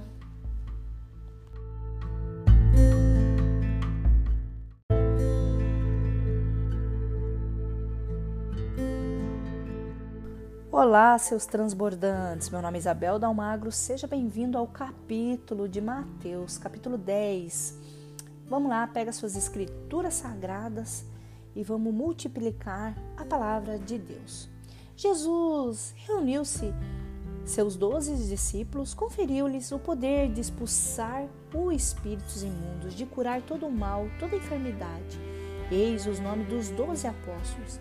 Primeiro Simeão, chamado Pedro, depois André, seu irmão, Tiago, filho de Zebedeu, e João, seu irmão, Felipe, Bartolomeu, Tomé e Mateus, o publicano, Tiago, filho de Alfeu, e Tadeu, Simeão, o cananeu, e Judas Iscariotes, que foi o traidor. Versículo 5: um, Estes são os dozes que Jesus enviou em missão, após lhe ter dado as seguintes instruções: Não ireis ao meio dos gentios, nem entrareis em Samaria. Ides antes as ovelhas que se perderam da casa de Israel, porque onde andardes anunciai que o reino do céu está próximo. Curai os doentes, ressuscitai os mortos, purificai os leprosos, expulsai os demônios. Recebeste essa graça e de graça dai. Não leveis nem ouro, nem prata, nem dinheiro em vosso cinto, nem mochila para viagem, nem duas túnicas, nem calçados, nem bastão, pois o operário merece o seu sustento. Nas cidades, as aldeias, onde entrares, informei-vos se há alguém ali digno de vós receber. Ficai ali até a vossa partida. Entretanto, numa casa, saudai-a. Paz a esta casa. Se aquela casa for digna de receber sobre ela a vossa paz. Se, porém, não o for, o vosso volto de paz retornará a vós. Se não vos receberem e não ouvirem vossa palavra quando sairdes daquela casa ou daquela cidade, sacudi até mesmo o pó dos vossos pés. Em verdade vos digo, no dia do juízo haverá mais indulgência com a Sodoma e Gomorra que com aquela cidade. Anuncio de perseguição. Versículo 16. Eu vos envio como ovelha no meio de lobos. Sede, pois, prudente com as serpentes, mais simples com as pombas. Cuidai-vos dos homens, eles vos levarão aos seus tribunais e serei açoitados como vara nas suas sinagogas. Serei, pois, minha causa levados diante dos governadores e dos reis. Servireis, assim, de testemunho para eles e para os pagães. Quando for desprezo, não vos preocupei nem leva maneira com que haveis de falar, nem pelo que haveis de dizer naquele momento, vos será inspirado que haveis de dizer, porque não serei vós que falarei, mas o Espírito de vosso Pai que falará em vós. O irmão entregará seu irmão à morte, o pai o seu filho, os filhos se levantarão contra os seus pais e os matarão. Sereis odiados de todos por causa do meu nome, mas aquele que perseverar até o fim será salvo. Se vos perseguirem numa cidade, fuja para outra. Em verdade vos digo: não acabareis de percorrer as cidades de Israel antes que volte o filho do homem. O discípulo não é mais que o mestre e o servidor não é mais que o patrão. Basta o discípulo ser tratado como seu mestre, o servidor como seu patrão. Se chamaram de Belzebu ao pai de família, quanto mais o farão as pessoas de sua casa. Não os temais, pois, porque nada há de escondido que não venha à luz, nada há de secreto que não venha a saber. O que vos digo na escuridão, dizei às claras, o que vos digo ao ouvido, publicai de cima dos telhados. Não temais aquele que matam o corpo, mas não podem matar a alma. Temeis antes aquele que pode precipitar a alma e o corpo na jena. Não se vende, pois, passarinhos por um, por um acesso. No entanto, nenhum cai por terra sem a vontade de vosso Pai até os cabelos dos vossa cabeça estão todos contados. Não temais, pois, bem mais que os pássaros valerei vós. Portanto, Quem der testemunho de mim diante dos homens, também eu darei testemunho dele diante de meu Pai, que está no céu. Aquele, porém, que me negar diante dos homens, também eu negarei diante de meu Pai, que está no céu. Radicalidade do seguimento. Versículo 34. Não julguei quem vim trazer a paz à terra. Vim trazer não a paz, mas a espada. Eu vim trazer a divisão entre os filhos e o pai entre as filhas e a mãe, entre as noras e a sogra. E os inimigos do homem serão as pessoas de sua própria casa. Quem ama seu pai ou sua mãe mais que a mim não é digno de mim. Quem ama seu filho mais que a mim não é digno de mim. Quem não toma sua cruz e não segue-me não é digno de mim. Aquele que tentar salvar a sua vida irá perdê-la. Aquele que perder por minha causa irá reencontrá-lo. Versículo 40: Receber Jesus. Quem vos recebe a mim? E quem me recebe, recebe aquele que me enviou. Aquele que recebe o profeta na qualidade de profeta, receberá uma recompensa de profeta. Aquele que recebe um justo, na qualidade de justo, receberá uma recompensa de justo. Todo aquele que der, ainda que seja somente um copo de água fresca, a um destes pequeninos, porque meu discípulo, em verdade vos digo, não perderá a sua recompensa. Então, esse versículo aqui, esses capítulos também deixa muito bem claro que Jesus, ele enviou, sim, em missão seus doze apóstolos para que irdes ao meio dos gentios em Samaria. Ele veio também para que esses ensinar esses doze apóstolos que tem sim como você anunciar as palavras do reino de Deus, esse reino que é de Deus, ele é o soberano, ele é o nosso governante, ele sim é, construiu todos os princípios né, nos sete dias, ele é o nosso Senhor. E aquele que vive por homens, que vivem nos homens, ficam escravizados também pelos homens. O único que pode te libertar é Deus. Então, ele, ele é quem pode te curar, ele é quem pode te é, purificar, ele é quem te ressuscita. Porque se você entender que nesse reino aqui na terra você está morto, porque você vive pela carne, você vive pelos seus desejos, jamais você verá a luz, jamais você pode ver o esplendor de Deus.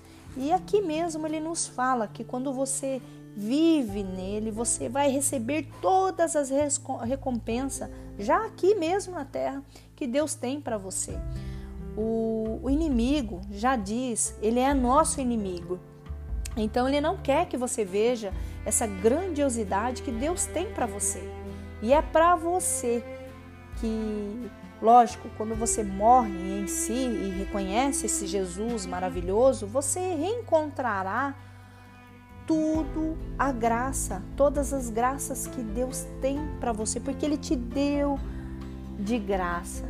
E quando você entender a grandiosidade desse merecimento que você tem, essa compaixão que Deus tem por você, Ele provém porque Ele é amor. Ele entregou o seu filho, entregou esse seu filho para quê? Para ter um relacionamento sério com você e você entender que você é dependente dele. E quando você entende isso, essa, esse concebimento que ele deu para você, essa generosidade, esse favor gratuito, para quê?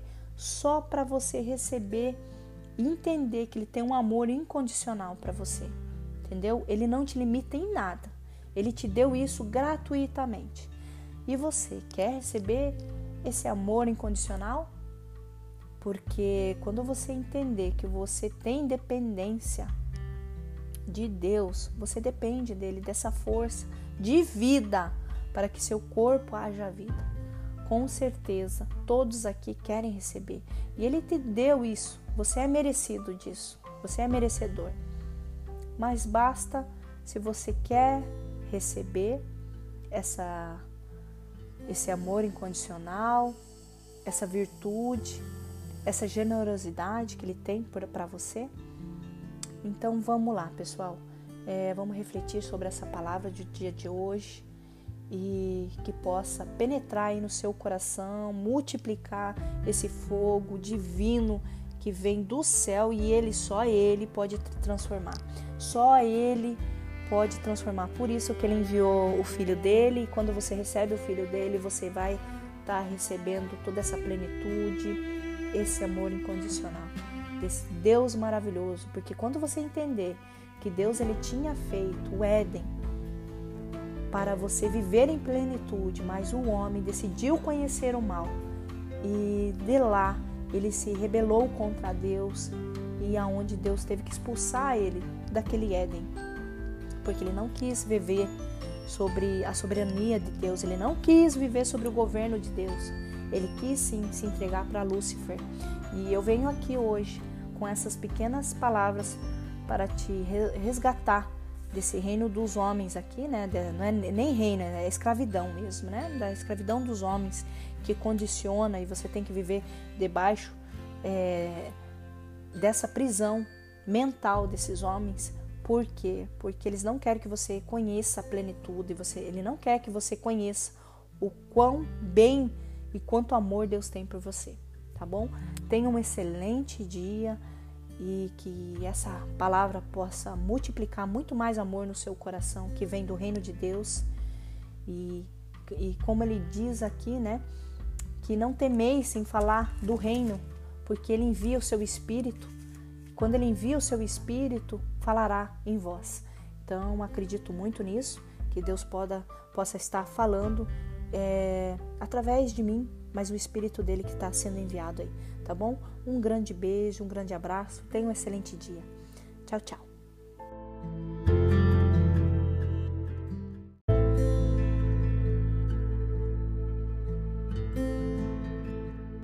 Olá, seus transbordantes! Meu nome é Isabel Dalmagro, seja bem-vindo ao canal do Ex-God, a multiplicação das palavras do reino de Deus. Vamos lá, pega suas escrituras sagradas capítulo 11 de Mateus. Após ter dado instrução aos seus doze discípulos, Jesus partiu para ensinar e pregar nas cidades daquela região. Mensagem de João Batista. Tendo João, em sua prisão, ouvido falar das obras de Cristo, mandou dizer pelos seus discípulos: Sois vós aquele que deve vir ou devemos esperar por outro? Respondeu-lhe Jesus: Ide, contai a João o que ouviste, o que viste os cegos veem, os coxos os leprosos são limpos, os surdos ouvem e os mortos são ressuscitados. O evangelho é anunciado aos pobres. Bem-aventurado aquele para quem eu não for ocasião de queda.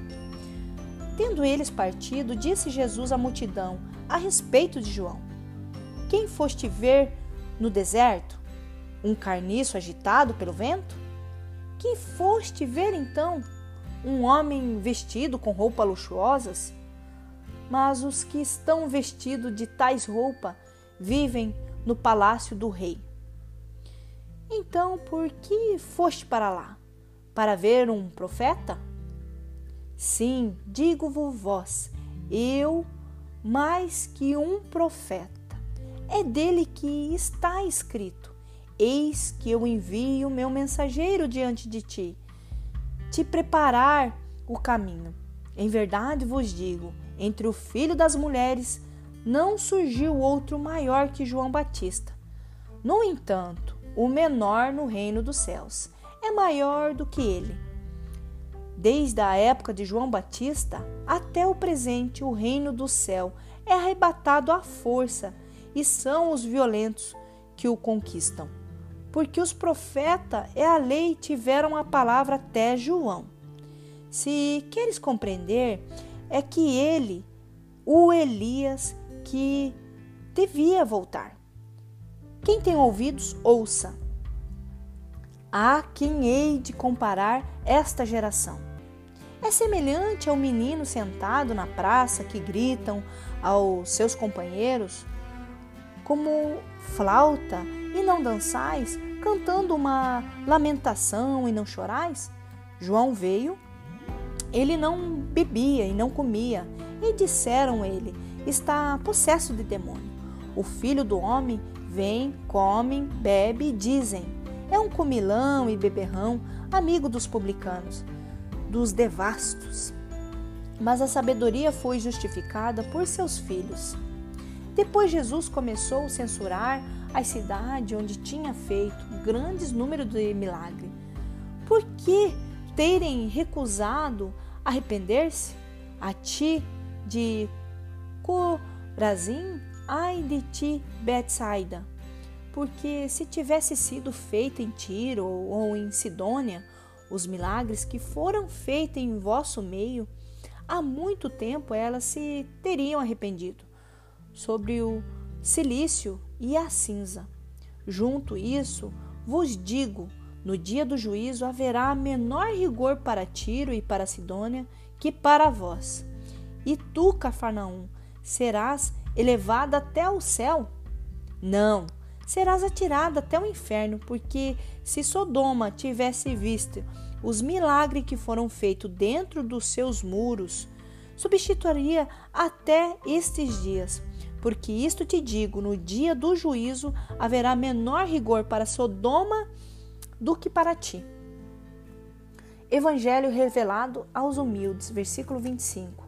Porque aquele tempo Jesus pronunciou estas palavras: Eu te bendigo, Pai, Senhor do céu e da terra, porque escondeste essas coisas aos sábios, aos entendidos, e é revelados aos pequenos. Sim, Pai, eu te bendigo, porque assim foi do teu agrado. Todas as foram, todas as coisas foram dadas por meu Pai. Ninguém conhece o Filho senão o Pai, e ninguém conhece o Pai senão o Filho, e aquela a quem o Filho quiser revelá-lo. Vinde a mim, vós todos que estáis aflitos sobre o fardo, e eu vos aliviarei. Tomai meu jugo sobre vós e recebei minha doutrina, porque eu vos manso e humilde de coração, e acharei repouso para vossas almas, porque meu jugo é suave e meu peso é leve. Quão linda essa passagem de Jesus aqui, versículo capítulo 11.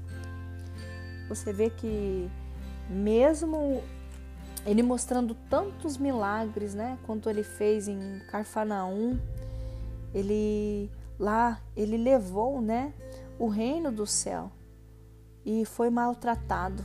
Você vê aqui o quanto as pessoas eram violentas, levaram, né, é, todas essas palavras magníficas, porque ele é o mensageiro, ele veio para preparar o caminho. Só que mesmo assim, eles vendo todos aqueles milagres, todas aquelas curas, eles rejeitaram Carfanaum, né? Rejeitaram essa palavra de Deus. E o que que acontece? Vai ser que nem é, aí pior, né? Para ela do que Sodoma. O que que aconteceu? Uma cidade que foi atacada aí por fogos, né? Você pode procurar na Bíblia. Foi muito ruim a destruição deles. E aqui dá para compreender também a palavra, né? Que de João ele quer dizer aqui deu para compreender que João era o Elias, né? que voltaria, que deveria de voltar. E quem tem ouvidos que ouça. Olha só o quão importante que é você estar tá na palavra de Deus, porque Ele vai te dar aí é, uma doutrina que vai levar, vai te dar repouso à vossa alma. O quão bom você poder repousar a sua alma em Deus e você entender que Ele não quer te escravizar, Ele só quer te livrar das mãos dos homens, dos homens que são escarnecedores, dos homens que não veem o reino de Deus, que não vê a glória dele, esses homens que te cegam, esses homens que te prendem, te colocam em prisão. Ele veio para mostrar que ele é a liberdade. Ele rejeita qualquer corrente, qualquer limitação, porque no reino de Deus não tem limites. E é só isso que ele quer te mostrar, a graça desse reino. Você está preparado hoje para ser a sede de Deus? Eu quero agradecer desde já e vamos repousar, né? Receber é, essas palavras que são tão edificantes e a gente tem que sim descodificar para a gente não ficar preso nessas promessas desses homens, né? Mas sim receber toda a glória de Deus. Tenha um excelente dia, que Deus possa estar aí repousando em você. Você vai ver que o seu peso, que você acha que era peso, se tornará leve, né? Então o seu jugo, é igual ele fala aqui, vai ser suave. Um forte abraço e que essas palavras possam multiplicar e queimar em seu coração. Deus te abençoe. Tenha um excelente dia. Tchau, tchau.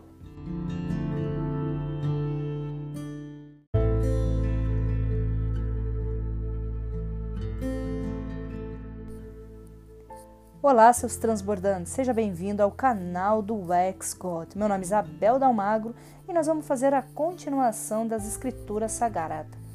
Pegue Mateus capítulo 12. O ser humano é mais que o sábado. Atravessava Jesus os campos de trigo num dia de sábado. Seus discípulos, tendo fome, começaram a arrancar as espigas para comê-la. Vendo isso, os fariseus disseram-lhe: Eis que teus discípulos faz o que é proibido no dia do sábado. Jesus respondeu-lhe: Não leste o que fez Davi num dia em que teve fome, ele e seus companheiros? Como entrou na casa de Deus, comeu os pão da proposição? Ora, nem a ele, nem aquele que acompanhavam era permitido comer esses pães, reservados só para os sacerdotes? Não leste na lei que nos dias de sábado os sacerdotes transgridem no templo o descanso do sábado e não se tornam culpados? Ora, eu vos declaro que aqui está quem é maior que o templo. Se compreendesse o sentido dessas palavras, eu quero a misericórdia e não o sacrifício. Não condenareis os inocentes, porque o Filho do Homem é o Senhor e também do sábado. Partindo dali, Jesus entrou na sinagoga. Encontrava-se lá um homem que tinha a mão seca. Alguém perguntou a Jesus: É permitido curar no dia do sábado? Isto para poder acusá-lo. Jesus respondeu-lhe: Há alguém entre vós que, tendo uma única ovelha, e se está caindo num poço no dia de sábado, não irá procurar retirá-la? Não vale um homem muito mais que uma ovelha? É permitido, pois, fazer o bem no dia de sábado? Disse então aquele homem: Estende a tua mão. Ele a estendeu e ela se tornou sã, como a outra. Os fariseus saíram dali, debulharam sobre o meio de o matar. Jesus, o servo de Deus. Jesus soube disso e afastou-se daquele lugar. Uma grande multidão seguiu e ele curou todos os seus doentes. Proibiam-lhe formalmente falar disso, para que se cumprisse o anunciado pelo profeta Isaías: Eis o meu servo, a quem escolhi, meu bem-amado, em quem minha alma pôs toda a sua afeição. Farei repousar sobre ele o meu espírito e anunciar a justiça aos pagãos. Não disputará, não elevará sua voz, ninguém ouvirá sua voz nas praças públicas não quebrará os carniços rachado, nem apagará a mancha que ainda fumega até que faça triunfar a justiça. Em seu nome, as nações pagãs porão sua esperança. Discussão ao propósito de um milagre. Versículo 22. Apresentaram-lhe depois um, um possesso cego e mudo. Jesus o curou de tal modo que ele estava e via. A multidão admirada dizia: Não será este o filho de Davi? Mas ouvindo isso, os fariseus responderam: É por Belzebu, chefe dos demônios, que ele o expulsas. Jesus, porém, penetrando nos seus pensamentos, disse: Todo reino dividido contra si mesmo será destruído. toda cidade, toda dívida contra si mesmo não pode substituir. Se Satanás expele Satanás, está dividido contra si mesmo. Como, pois, substituirá o seu reino?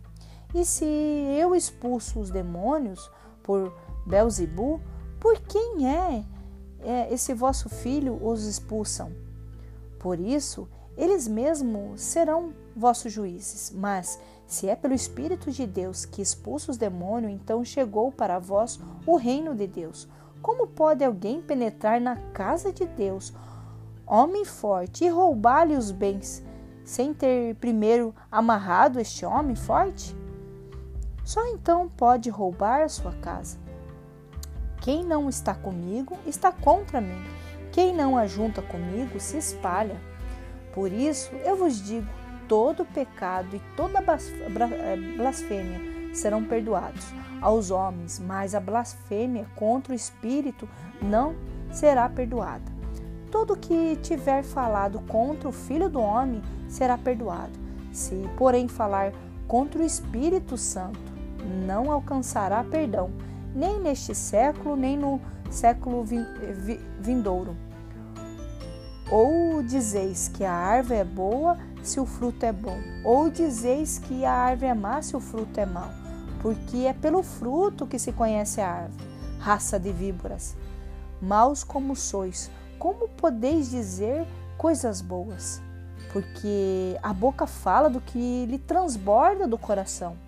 O homem de bem tira boas coisas de bom tesouro. O mal, porém, tira coisas más de seu mau tesouro. Eu vos digo no dia do juízo: os homens prestarão conta de todas as palavras vãs que tiveram pro, proferido, e por tuas palavras que será justificado ou condenado. O sinal de Jonas. Então, alguns escribas e fariseus tomaram a palavra. Mestre, quiséramos ver-te fazer um milagre.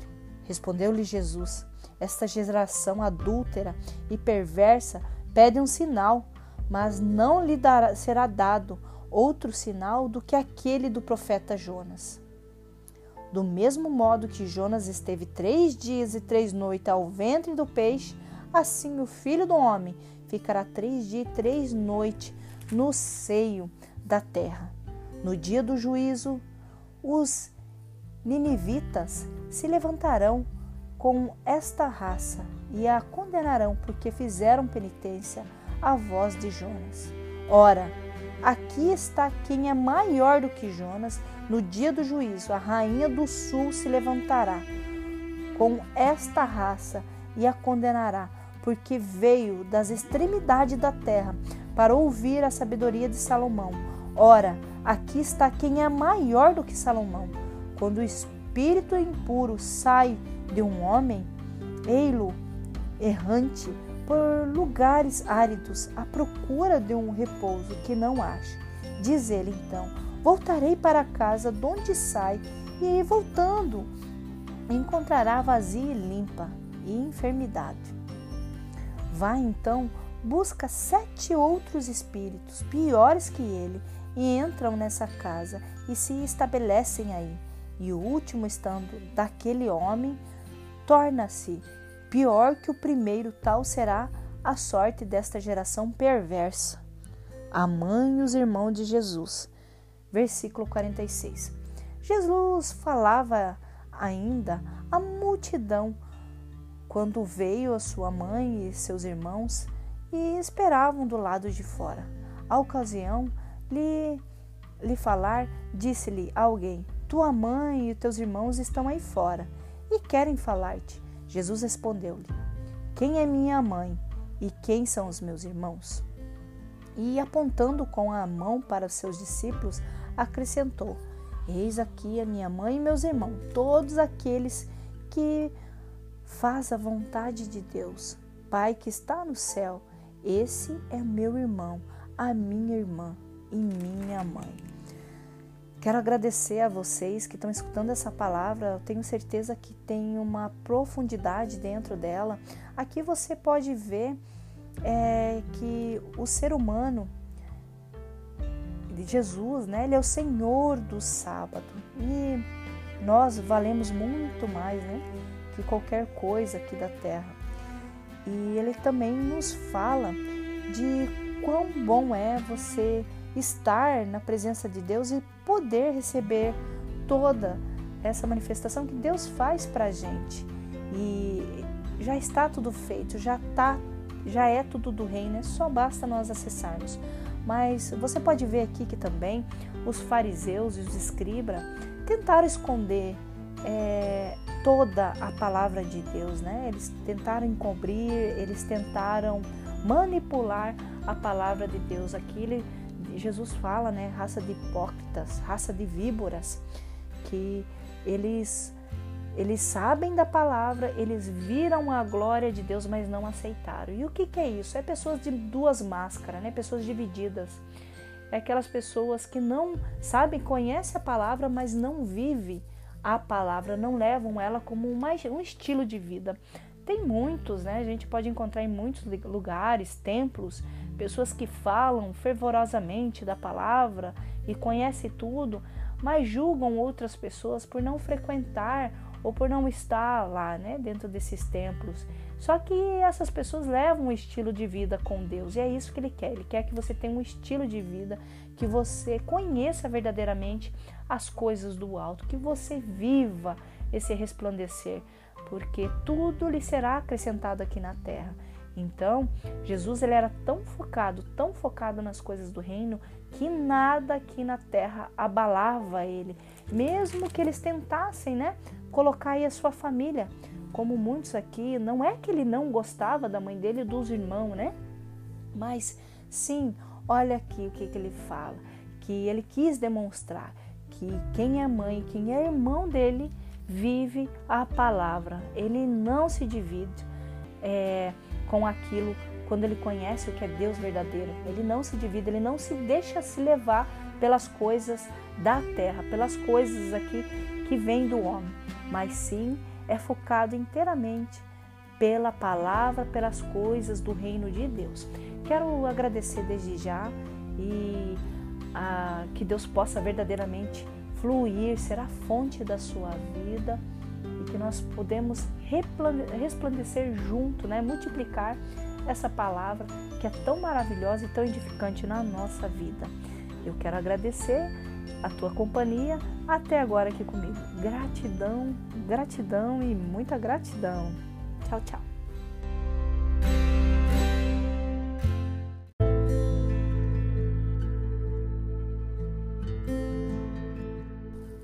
Olá, seus transbordantes! Meu nome é Isabel Damagro, seja bem-vindo ao canal do Ex-God.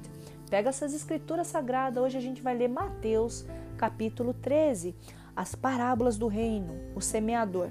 Naquele dia, saiu Jesus, sentou-se à beira do lago. Acercou-se dele, porém, uma tal multidão que precisou entrar numa barca. Nela se sentou enquanto uma multidão ficava à margem. E seus discursos foram uma série de parábolas. Disse ele: Um semeador saiu a semear e, semeando parte de suas sementes, caiu ao longo do caminho.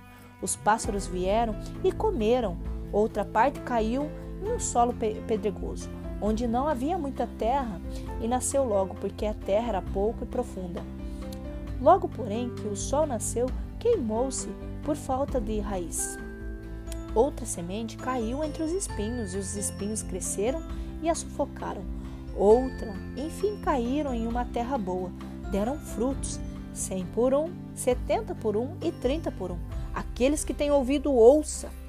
Os seus discípulos aproximaram-se dele então para dizer: Por que lhe falas em parábolas? Respondeu Jesus: Porque a vós é dado a compreender os mistérios do reino do céu, mas a eles não.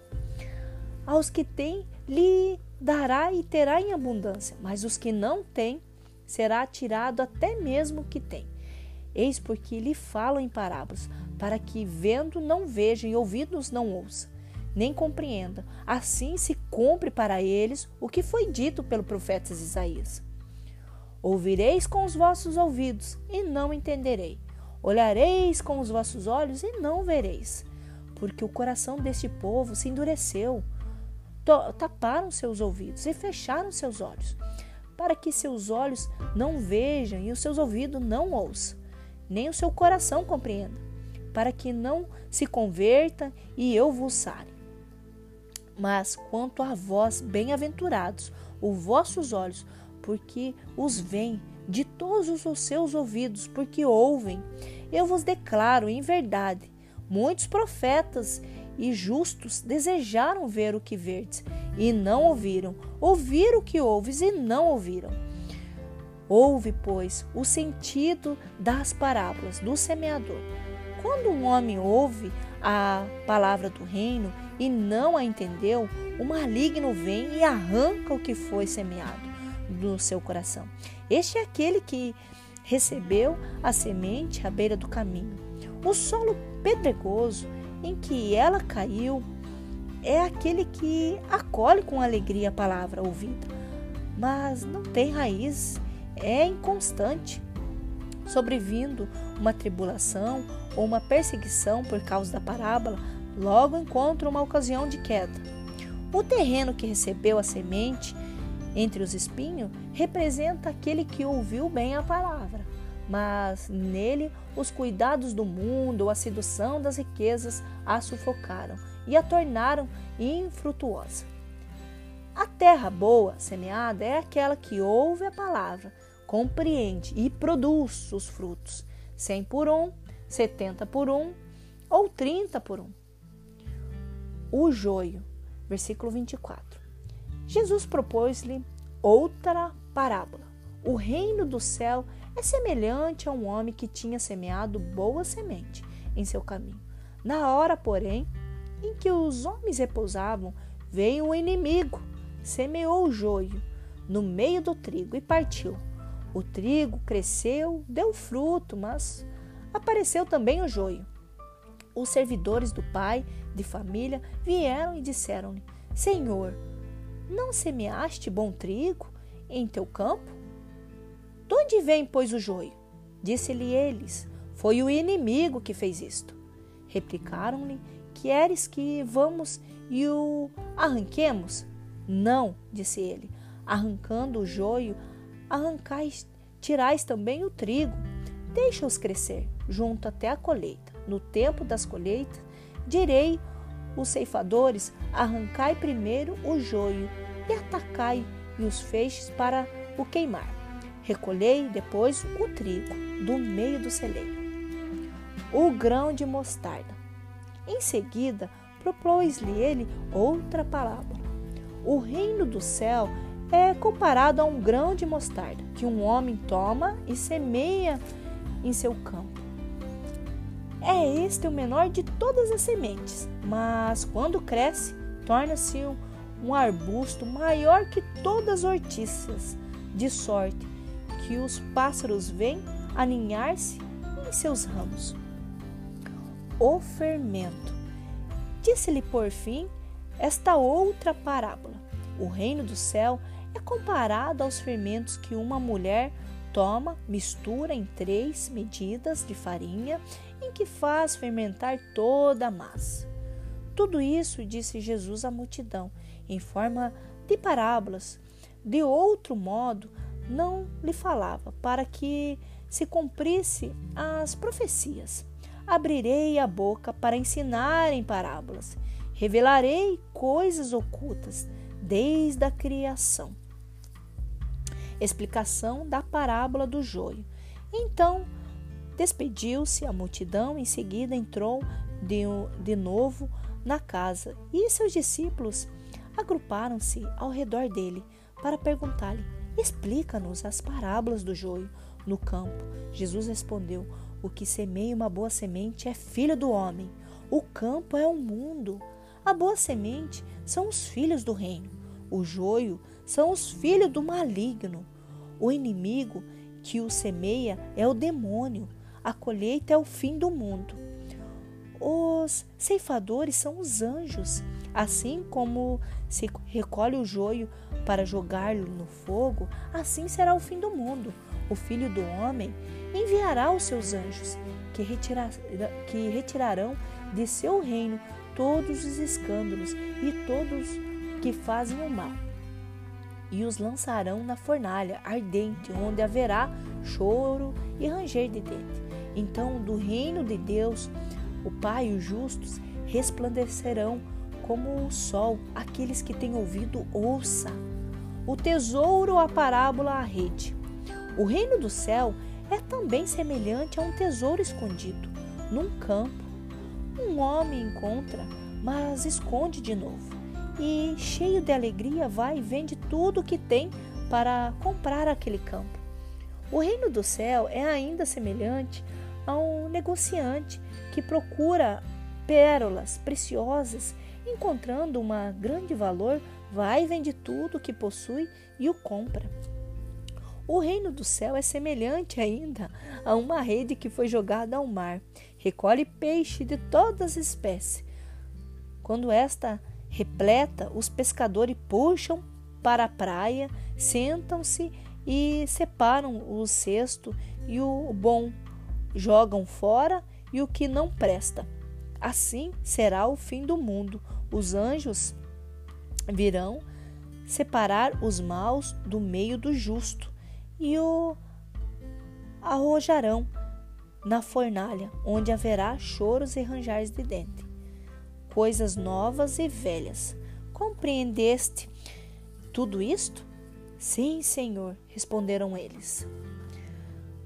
Por isso, todos os escribas instruídos nas coisas do reino dos céus é comparado a um pai de família que tira do seu tesouro coisas novas e velhas. Jesus ensina em Nazaré.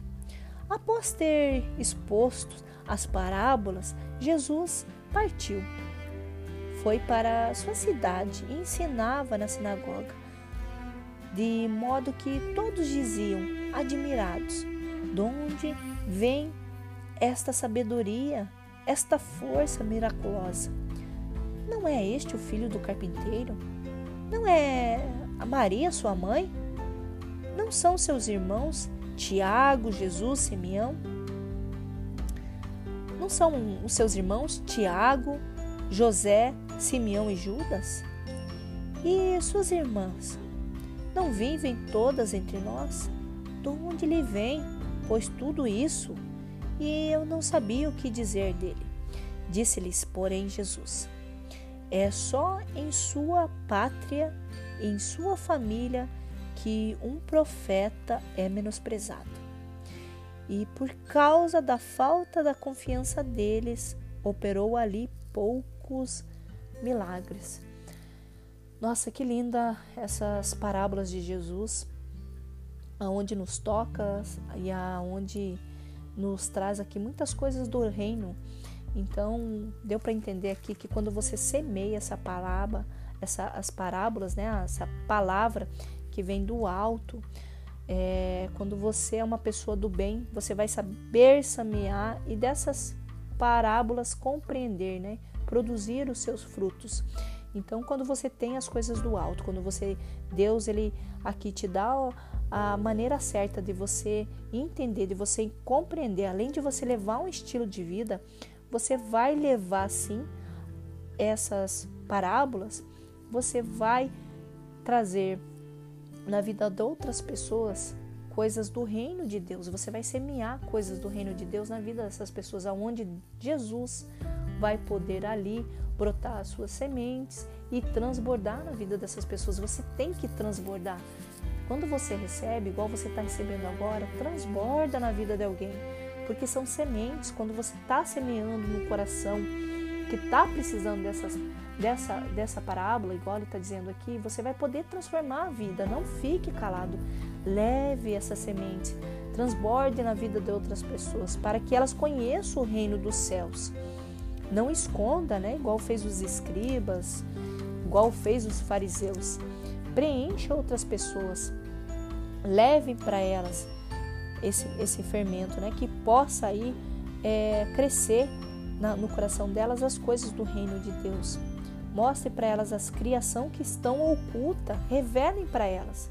E elas precisam transbordar esse amor de vida que traz para elas para quê? Para que elas possam ser salvas, porque igual diz aqui já em parábolas, né, vai ser separado.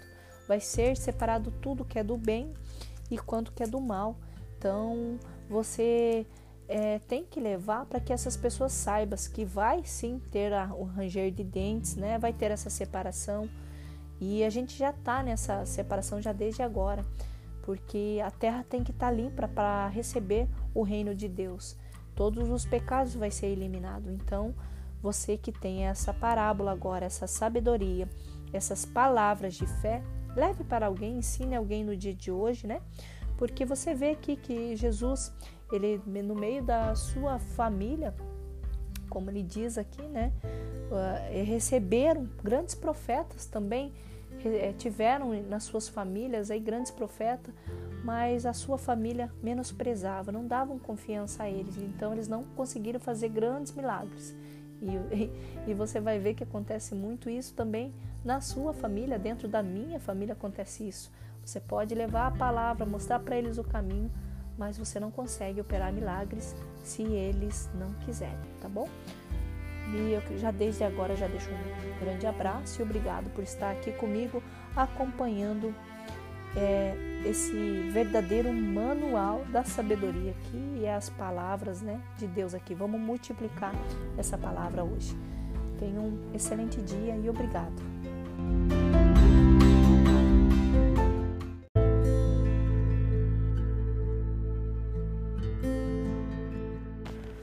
Olá, seus transbordantes! Seja bem-vindo ao canal do Excode. Meu nome é Isabel Dalmagro e hoje a gente vai fazer continuação das Escrituras Sagradas. Pegue capítulo 14 de Mateus. Hoje a gente vai falar um pouco da morte de João Batista. Porque aquela mesma época, o tetrarca Herodes ouviu falar de Jesus e disse aos seus cortesões: É João Batista que ressuscitou e por isso ele faz tantos milagres? Com efeito, Herodes havia mandado prender e acorrentar João e o tinha mandado meter na prisão por causa da Herodiades, esposa do seu irmão Felipe. João lhe tinha dito: Não é te permitido tomá-la por mulher. De boa mente mandaria matar. Temia, porém, o povo que considerava João um profeta. Mas na festa de aniversário de nascimento de Herodes, a filha de Herodes dançou no meio dos convidados e agradou Herodes. Por isso ele prometeu com juramento da lei tudo o que pediste. Por instigação de sua mãe, ela respondeu: Dai-me neste prato a cabeça de João Batista. O rei entristeceu-se, mas, como havia jurado diante dos convidados, ordenou-lhe lhe dessem e mesmo decapitar João na sua prisão. A cabeça foi trazida num prato e dado à moça, que a entregou à sua mãe. Viera então os discípulos de João transladar o seu corpo e enterrar, depois foram dar a notícia a Jesus. Primeira multiplicação dos pães. Versículo 13. A essa notícia, Jesus partiu dali numa barca para se retirar a um lugar deserto, mas o povo soube e a multidão das cidades o seguia a pé. Quando desembarcou, vendo Jesus, essa numerosa multidão moveu-se de compaixão para ela e curou seus doentes. Cai a tarde, agrupado em volta dele, os discípulos disseram-lhe: Este lugar é deserto e é hora de avançada. É, despede desta gente para que vá comprar víveres na aldeia. Jesus, porém, respondeu: Não é necessário Dai-lhe-vos o mesmo de comer. Mas disseram eles: Nós não temos aqui mais que cinco pães e dois peixes. Traz-nos, disse ele. Mandou então a multidão assentar-se na relva, tomou os cinco pães e os dois peixes, e, elevando os olhos ao céu, abençoou-os, partiu e em seguida os pão deu-os aos seus discípulos, que os distribuíram ao povo Todos comeram e ficaram fartos, e dos pedaços que sobraram recolheram doze cestos cheios. Ora, os convidados foram aproximando cinco mil homens, sem contar as mulheres e crianças. Logo depois, Jesus obrigou seus discípulos a entrar na barca e a passar antes dele para outra margem, enquanto ele despedia da multidão. Jesus caminhava sobre as águas. Feito isso, subiu a montanha para orar, na solidão. E, chegando à noite, estava lá sozinho. Entretanto, já a boa distância da margem, a barca era agitada pelas ondas, pois o vento era contrário. Pela quarta vigília da noite, Jesus veio a eles, caminhando sobre o mar. Quando os discípulos os perceberam caminhando sobre as águas, ficaram com medo. É um fantasma! disseram ele, soldando os gritos de terror. Mas Jesus jogou-lhe e disse: Tranquilizai-vos, sou eu. Não tenhas medo. Pedro tomou a palavra e falou: Senhor, se és tu, manda-me ir sobre as águas até junto de ti. Ele disse: Vem, Pedro, sai da barca e caminha sobre as águas ao encontro de Jesus. Mas, redobrando a violência do vento, teve medo e começou a afundar, gritando: Senhor, salva-me! No mesmo instante, Jesus estendeu-lhe a mão, segurou e disse: Homem de pouca fé, por que duvidaste? Apenas tinha subido para a barca, o vento cessou. Então aqueles que estavam na barca prostaram-se diante dele e disseram: Tu és verdadeiramente o Filho de Deus curas em Genezaré.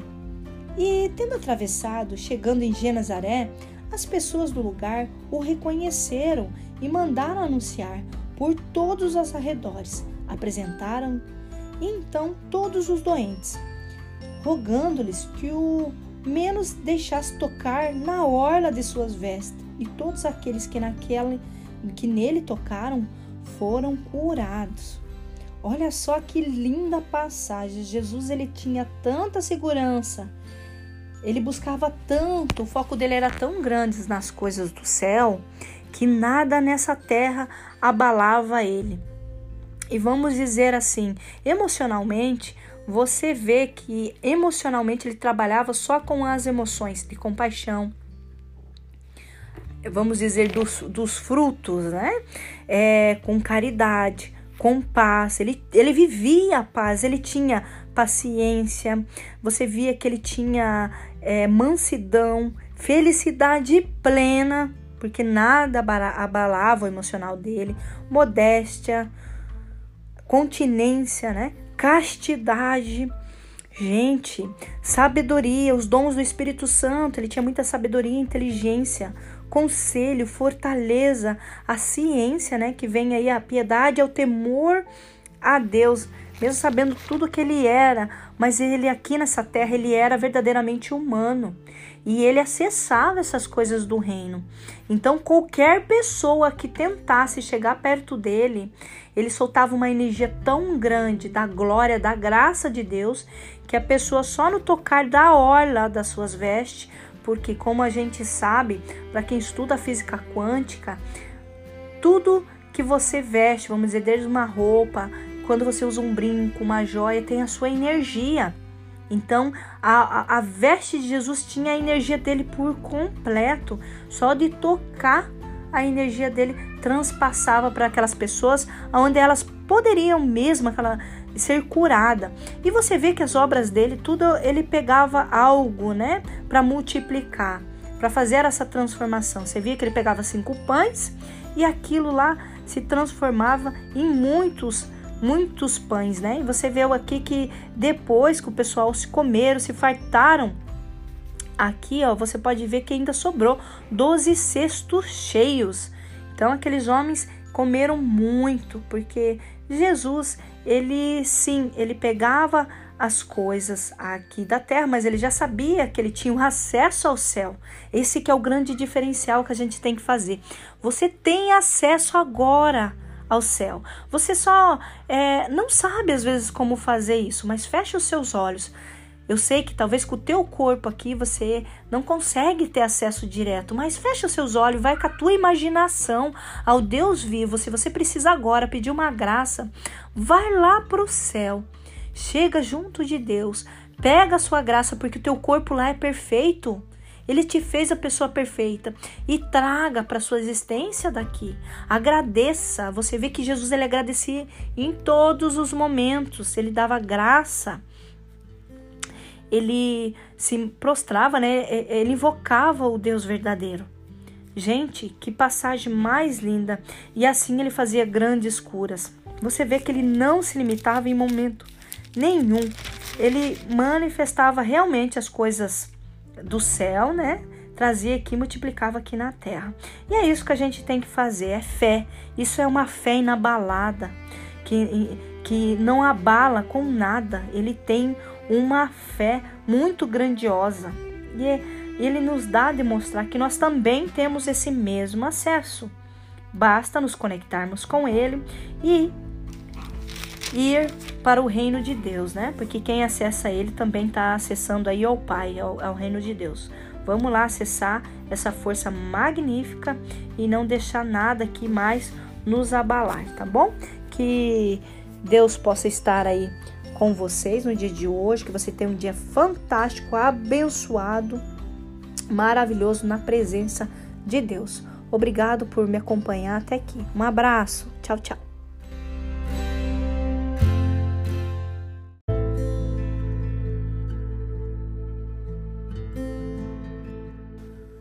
Olá, seus transbordantes, seja bem-vindo ao canal do Xcode. Meu nome é Isabel Dalmagro. Hoje a gente vai fazer continuação do capítulo 15 de Mateus. Os fariseus e suas tradições. Alguns fariseus e escribas de Jerusalém vieram um dia ter com Jesus e lhe disseram: Por que transgride seus discípulos as tradições dos antigos, nem mesmo lavam suas mãos antes de comer? Jesus respondeu-lhes: E vós, por que violais os preceitos de Deus por causa das tradições? Deus disse: Honra teu pai e a tua mãe. Aquele que amaldiçoar o seu pai ou sua mãe será castigado de morte. Mas a vós dizei: Aquele que disser ao seu pai ou à sua mãe aquilo com que eu vos poderia assistir, já oferecia a Deus. Esse já não é obrigado a socorrer de outro modo aos seus pais. Assim, por causa da vossa tradição, anulais a palavra de Deus. Hipócritas, é bem de vós que falas o profeta Isaías. Este povo somente te honra com os lábios, o seu coração, porém, está longe de mim. Vão e é o culto que me prestam porque ensinam preceitos que só vêm dos homens. Depois reuniu os assistentes e disseram-lhe: Ouve, compreendei. Não é aquilo que entra pela boca que mancha o homem, mas é aquilo que sai dele. Eis o que mancha o homem. Então se aproximaram-se dele os seus discípulos e disseram-lhe: Sabeis que os fariseus se escandalizaram por causa das palavras que ouviram? Jesus respondeu: Toda planta que meu Pai Celeste não plantou será arrancada pela raiz. Deixa-os, são cegos e guias de cegos. Ora, se um cego conduz ao outro, tombarão ambos na mesma vala. Tomando então a palavra, Pedro disse: Explica-nos por parábola. Jesus respondeu: Sois também vós de tão pouca compreensão? Não compreendeis que tudo que entra pela boca vai ao ventre e depois é lançado num lugar secreto? Ao contrário, aquilo que sai da boca provém do coração, e é isso que mancha o homem, porque do coração que provém maus pensamentos, os homicídios, os adultérios, as impurezas, os furtos, os falsos testemunhos, as calúnias, eis o que mancha o homem. Comer, porém, sem ter lavado as mãos, ah, isso não mancha o homem. Fé manifestada por pagã. Jesus partiu dali e retirou-se para os arredores de Tiro e Sidônia. E eis que uma canineia, originária daquela terra, gritava: Senhor, filho de Davi, tem de piedade de mim. Minha filha está cruelmente atormentada por um demônio. Jesus não respondeu palavra alguma. Seus discípulos vieram a ele e disseram com insistência: Dia, despede-a. Ela nos persegue por seus gritos. Jesus respondeu-lhes: Não fui enviado senão as ovelhas perdidas da casa de Israel. Mas aquela mulher veio, prostrou-se diante dele, dizendo: Senhor, ajuda-me. Jesus respondeu-lhe: Não convém jogar aos cachorrinhos os pães dos filhos? Certamente, Senhor, replicou-lhe ela, mas os cachorrinhos ao mesmo ao menos comem as migalhas que caem da mesa de seus donos. Disse-lhe então Jesus: Ó oh, mulher, grande é a tua fé, e seja feito como desejas. E na mesma hora sua filha ficou curada. Os doentes buscaram Jesus. Jesus saiu daquela região e voltou para perto do mar da Galileia. Subiu a uma colina e sentou-se ali. Então, numerosa multidão aproximou-se dele, trazendo consigo mudos, cegos, coxos, aleijados e muitos outros enfermos. Puseram aos seus pés e ele curou, de sorte que o povo estava admirado. Antes, o espetáculo dos mudos que falavam, daquela aleijados curados, dos coxos que andavam, dos cegos que viam, e glorificaram ao Deus de Israel. Segundo a multiplicação dos pães. Jesus, porém, reuniu seus discípulos e disse-lhe: Tenho piedade dessa multidão, eis que há três dias está perto de mim e não tem nada para comer. Não quero desperdiçá-la em jejum, em jejum, para que não desfaleça no caminho. Disseram-lhe os discípulos. De maneira procuremos neste lugar deserto pão bastante para saciar tal multidão. Perguntou-lhe Jesus: Quantos pão tendes? Sete, alguns peixinhos, responderam eles. Mandou então a multidão assentar-se no chão, tomou os sete pães e os peixes e abençoou-os. Depois os partiu e os deu aos discípulos que os distribuíram à multidão. Todos comeram e ficaram saciados, e todos os pedaços que restaram encheram sete cestos.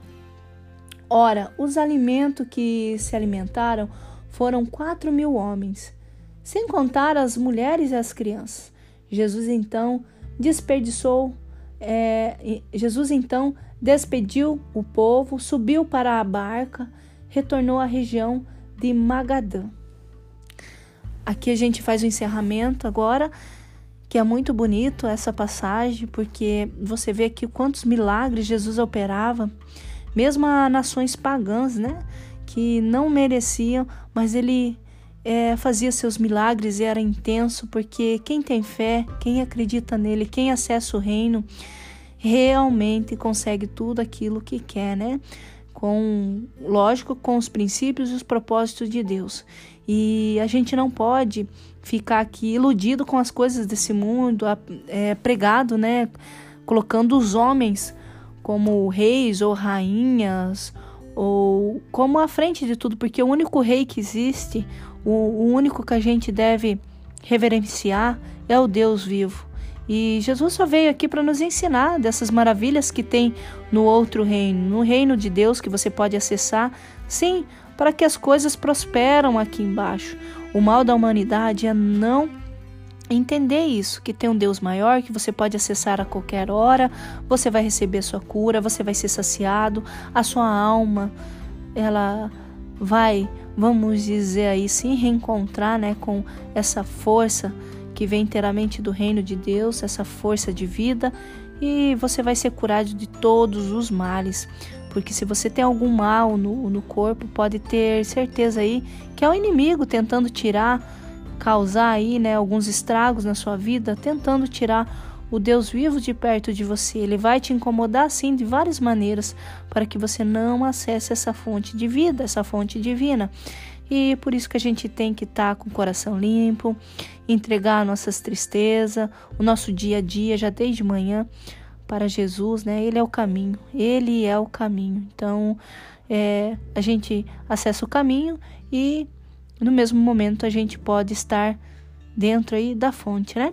Então tá, pessoal, quero agradecer desde já a participação de vocês. Muito obrigado e que Deus possa renovar, glorificar vocês hoje, que vocês possam estar recebendo aí essas bênçãos que vêm do alto.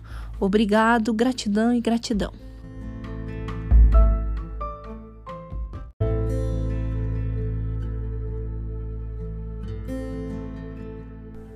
Olá, seus transbordantes. Meu nome é Isabel Dalmagro e hoje a gente vai fazer continuação do capítulo 16 de Mateus. Vamos multiplicar a palavra de Deus. Pegue a sua Bíblia agora e vamos começar a leitura. Sinal dos céus, fermentos dos fariseus. Os fariseus e os sacuduzeus achegaram-se a Jesus para submetê-lo à prova e pediram que lhe mostrasse o milagre do céu. Ele respondeu: Quando vem a tarde, dizeis: haverá um bom tempo, porque o céu está avermelhado. E de manhã hoje haverá tormenta, porque o céu está em vermelho sombrio. Seus hipócritas, sabeis distinguir os aspectos do céu e não podeis discernir o sinal dos tempos? Essa raça perversa adúltera pede um milagre, mas não lhe será dado outro sinal senão o de Jonas. Depois deixou-os partiu. Ora, passado para o outra, outro lado da margem do lago, os discípulos haviam esquecido de levar pão. Jesus disse-lhe: Guardai-vos com cuidado dos fermentos dos fariseus e dos sacuduzeus. Eles pensavam e que não trouxeram pão. Jesus, penetrando nos seus pensamentos, disse-lhes: Homens de pouca fé, por que julgais que vos falei por não terdes pão? E ainda não compreendeis que nem vos lembrais dos cinco pães e dos cinco mil homens e de quantos cestos recolhestes? Nem dos sete pães para os quatro mil homens e de quantos cestos encheste? Por que não compreendeis que não é de pão que eu vos falo, quando vos disse guardar do fermento dos fariseus e do sacuduzeus?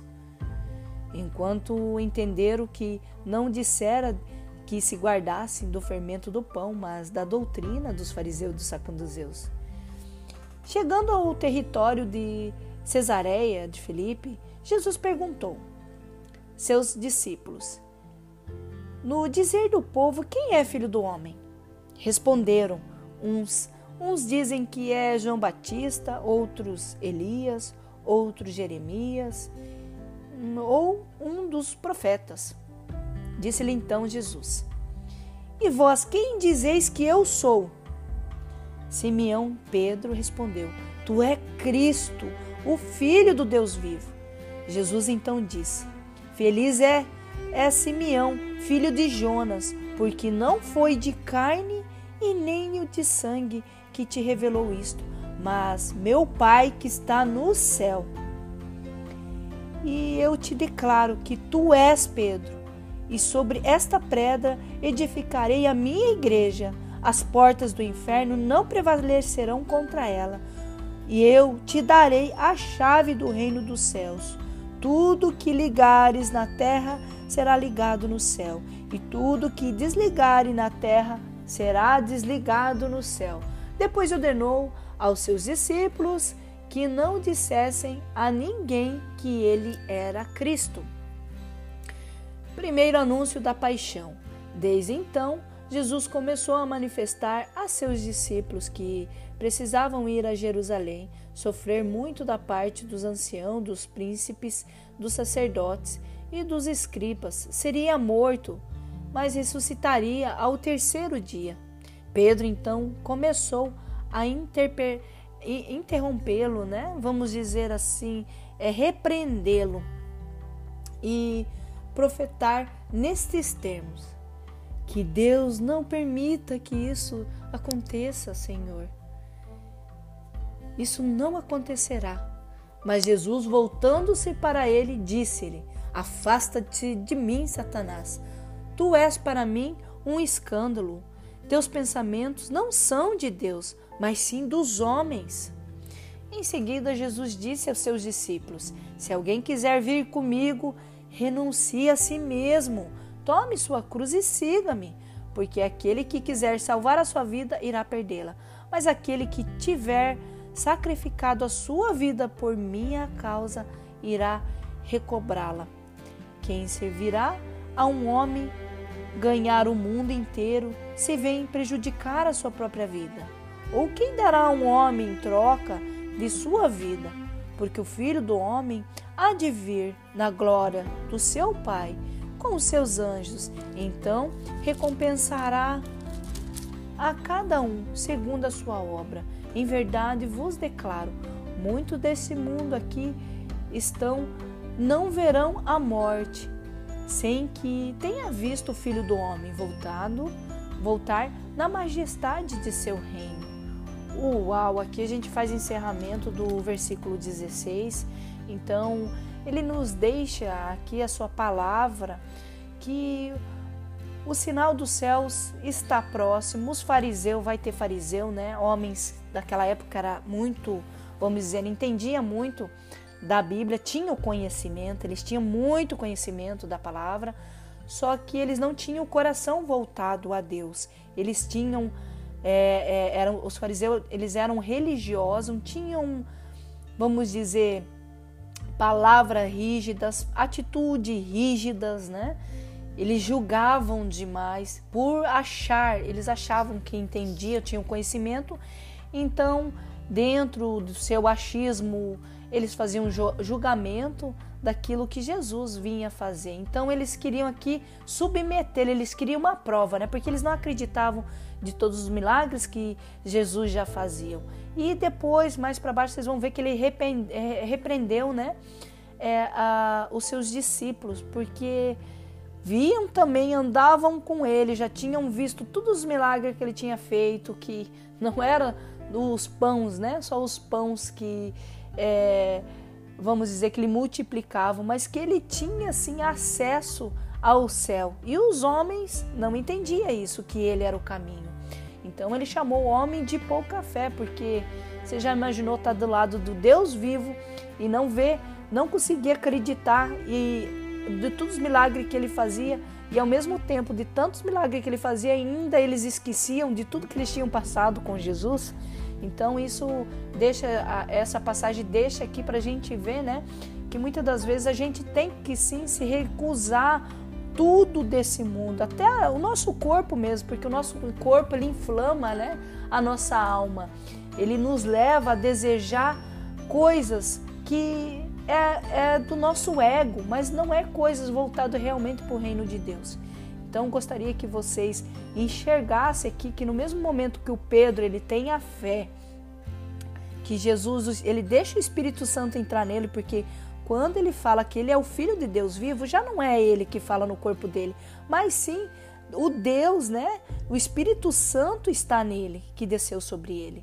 E depois você vê ali que Jesus declarou, né, que tudo que você ligar aqui na terra ligar com o reino de Deus, né? Quando você ligar com o reino de Deus, será ligado aqui também, né? Vamos dizer aqui na terra.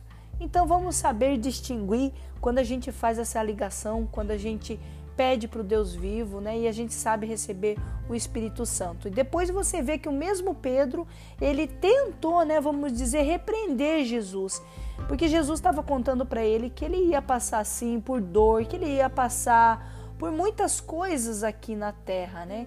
Que os escribas, vamos dizer, sacerdotes, né, daquela época que pregava a palavra, os mesmos ia levar ele para a região do, dos mortos, mas ele ia ressuscitar, ele ia trazer a salvação para esse mundo, entendeu? Só que muita gente não acreditou e não quiseram receber e até hoje estão cego para vamos dizer, para esse Deus que é maravilhoso, né? Estão voltados só para o mundo dos homens. E o mundo dos homens, sim, vai ter já recompensa aqui na terra, né? As pessoas que acreditam aqui na terra vai ser só ter a sua recompensa aqui. Ou você vai querer se elevar mais para a glória, porque Deus ele tem a glória, ele não tem uma recompensa só, né? Ele tem a glória. Então, vamos voltar verdadeiramente os nossos olhos para ele, não deixar que esse mundo desses homens nos, vamos dizer, nos repreenda, porque a glória de Deus, ele mostrou aqui, você vai ultrapassar dor, vai ultrapassar tudo, mas você vai ter a glória inteiramente de Deus, tá bom? Quero agradecer a participação de vocês aqui e que Deus possa estar preenchendo, queimando o coração de vocês com essa palavra. Muito obrigado e gratidão.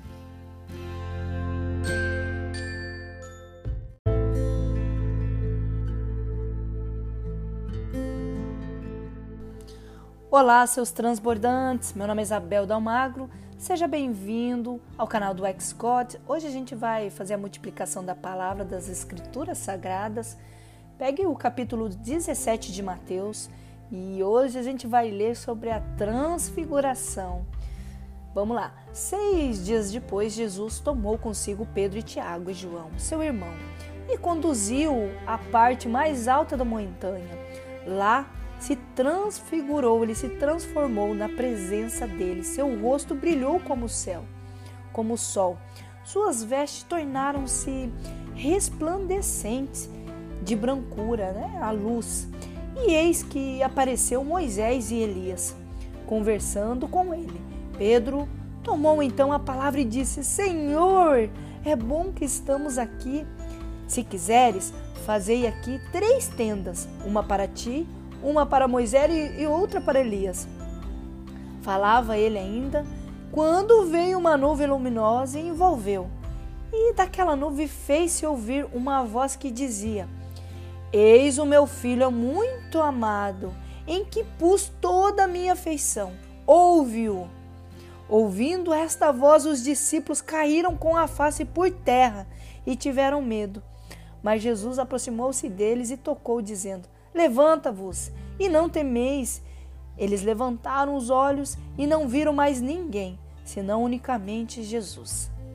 Enquanto desciam, Jesus lhe fez a, esta proibição não conteis a ninguém o que viste, até que o filho do homem ressuscite dos mortos. Em seguida, os discípulos interrogaram: Por que dizem os escribas que Elias deve voltar primeiro? Jesus respondeu: Elias de fato deve voltar e restabelecer todas as coisas. Mas eu vos digo que Elias já veio, mas não o conheceram antes. Fizeram com ele quanto quiseram, do mesmo modo vão fazer sofrer o filho do homem. Os discípulos compreenderam então que ele lhe falava sobre João, que era, né, que já voltou ali, veio o profeta Elias, mas eles não conheceram o, o, o profeta João. Agora vamos aqui para o menino epilético, versículo 14. Enquanto eles se reuniram ao povo, um homem aproximou-se dele e prostrou-se diante de Jesus, dizendo: Tem piedade do meu filho, porque ele é lunático e sofre muito. Uma hora cai no fogo, outra hora na água. Já o apresentei aos teus discípulos, mas eles não puderam o curar. Jesus respondeu: Raça incrédula e perversa, até quando estarei convosco? Até quando eis de aturai-vos? Trazei-me o menino. Jesus ameaçou os demônios e este saiu do menino, que ficou curado na mesma hora.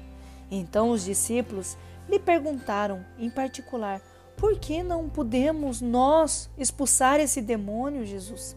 Jesus respondeu: por causa da vossa falta de fé. Em verdade vos digo: se tiverdes fé como um grão de mostarda, direi esta montanha: traspassa-te daqui para lá, e ela irá, e nada vos será impossível. Quanto a esta, quanto a esta espécie de demônio, só se pode expulsar a força de oração e de jejum. Segundo anunciou aqui tá, nós vamos passar para o segundo anúncio da paixão.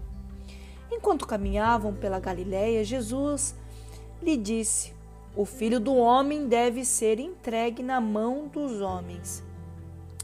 Eles irão matá-lo, mas o terceiro dia ressuscitará. E ele ficará profundamente, e eles, os discípulos, ficaram profundamente aflitos. Jesus paga o imposto. Logo que chegaram a Cafarnaum, aquele que cobrava o imposto da didramaca, é o imposto dos tempos, aproximaram-se de Pedro e lhe perguntaram: Teu mestre não paga impostos? Paga sim, respondeu Pedro. Mas quando chegaram a casa, Jesus preveniu-o diz, é, dizendo: que te parece, Simeão? Ou que te parece, Pedro? O reis da terra de quem recebem os tributos ou os impostos? de seus filhos ou dos estrangeiros? Pedro respondeu aos estrangeiros. Jesus replicou: Os filhos então estão isentos né, de pagar impostos, mas não convém escandalizá-los. Vai ao mar, lança o anzol e aos primeiros peixes que pegares, abrirá a boca e encontrará uma ester, né, uma dracma. E toma e dá por mim e por ti. Olha que lindo que Jesus faz aqui, né? É uma bela colocação para a gente parar para pensar em tudo que ele vem mostrando aqui, que os homens não enxergam a grandeza do reino de Deus. Eles querem sim é, ficar presos né, aos impostos, às coisas do reino aqui da terra, e não voltado verdadeiramente a Deus, porque os filhos dos homens, os filhos de Deus, eles podem sim, né, é, pagar as coisas daqui, mas não é daqui que vem, vamos dizer, as graças que vêm do céu. E Jesus vai lá e paga os impostos, como nós devemos fazer aqui, certo? Mas as coisas a gente não deve aqui ficar presa, porque você viu que ele fez, né? Pedro ir lá pescar e trazer para ele aí as moedas de dracma, uma dracma, né? É, era equivalente a quatro, a quatro moedas de prata. Então, a gente fica olhando aqui que os homens são muito presos a isso, a esses impostos, a esses dinheiro e deixa de contemplar as coisas maiores. E também ele nos mostra aqui no capítulo, no versículo 1, capítulo 17, versículo 1, a transfiguração. Você vai ver que Jesus ele é a graça, Moisés é a lei e Elias era o profeta. Então, a gente tem que sempre, nos dias de hoje, estar tá voltado para a graça, porque teve sim Moisés, né? Os homens que viviam por leis, depois Elias, os, os, o profeta que fazia profecias, mas hoje a gente vive pela graça e a gente tar, tem que estar conectada com ela. Para quê? Porque no mesmo momento que ele aqui é, Elias, Moisés, né? Eles estavam lá contemplando e conversando. Pedro, ele pediu para Jesus se queria que armasse aí a barraca para todos eles, porque foi um evento, garanto que para Pedro naquele momento, né? É um evento muito grande e para os seus outros discípulos. Então, por isso que ele queria fazer né, essa barraca para eles. Imagina só a gente poder contemplar de perto esse evento. Só que mesmo assim durou tão pouco e logo depois eles voltaram aí conversando e Jesus proibiu eles de falar enquanto ele não morresse e não ressuscitasse depois. E eles duvidaram, né, que Elias é, era para porque os escribas falavam da volta do Elias, mas o que muitos não entendiam como que Elias voltava porque Elias ele foi arrebatado. Todos os homens de Deus foram arrebatados. Então eles tinham acesso tanto ao céu como à terra. E aqui Deus, Jesus mostra muito isso, né? Que ele tem sim, ele tem. Jesus ele tem a possibilidade. Para ele não tem essa divisão entre o céu e a terra. Então, uma hora ele pode estar no céu, outra hora aqui na terra. Para ele não tem essa divisão. Então ele está a todo momento, né? Tanto no céu como na terra. Só nós, homens de pouca fé, que não conseguimos ver essa grandiosidade de Deus, do Deus vivo.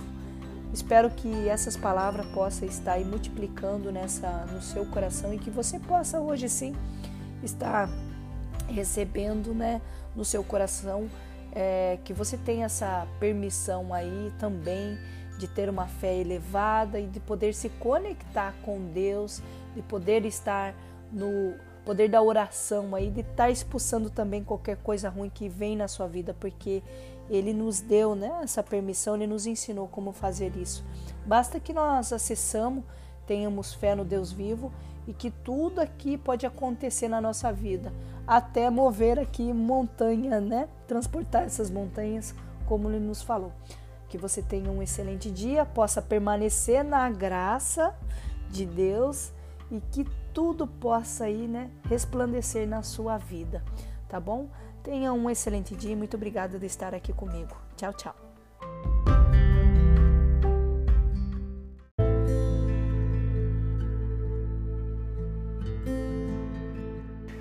Olá, seus transbordantes, seja bem-vindo ao canal do Ex God. Meu nome é Isabel Dalmagro. Vamos fazer continuação de Mateus capítulo 18. Pega essa Bíblia Sagrada e vamos lá. Neste momento, os discípulos aproximaram-se de Jesus e perguntaram-lhe: Quem é maior no reino do céu?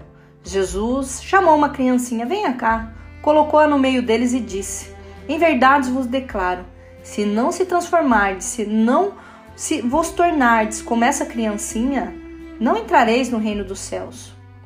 Aquele que fizer humilde como esta criancinha será maior no reino do céu. O que recebe em meu nome a um menino como este, é a mim que recebe.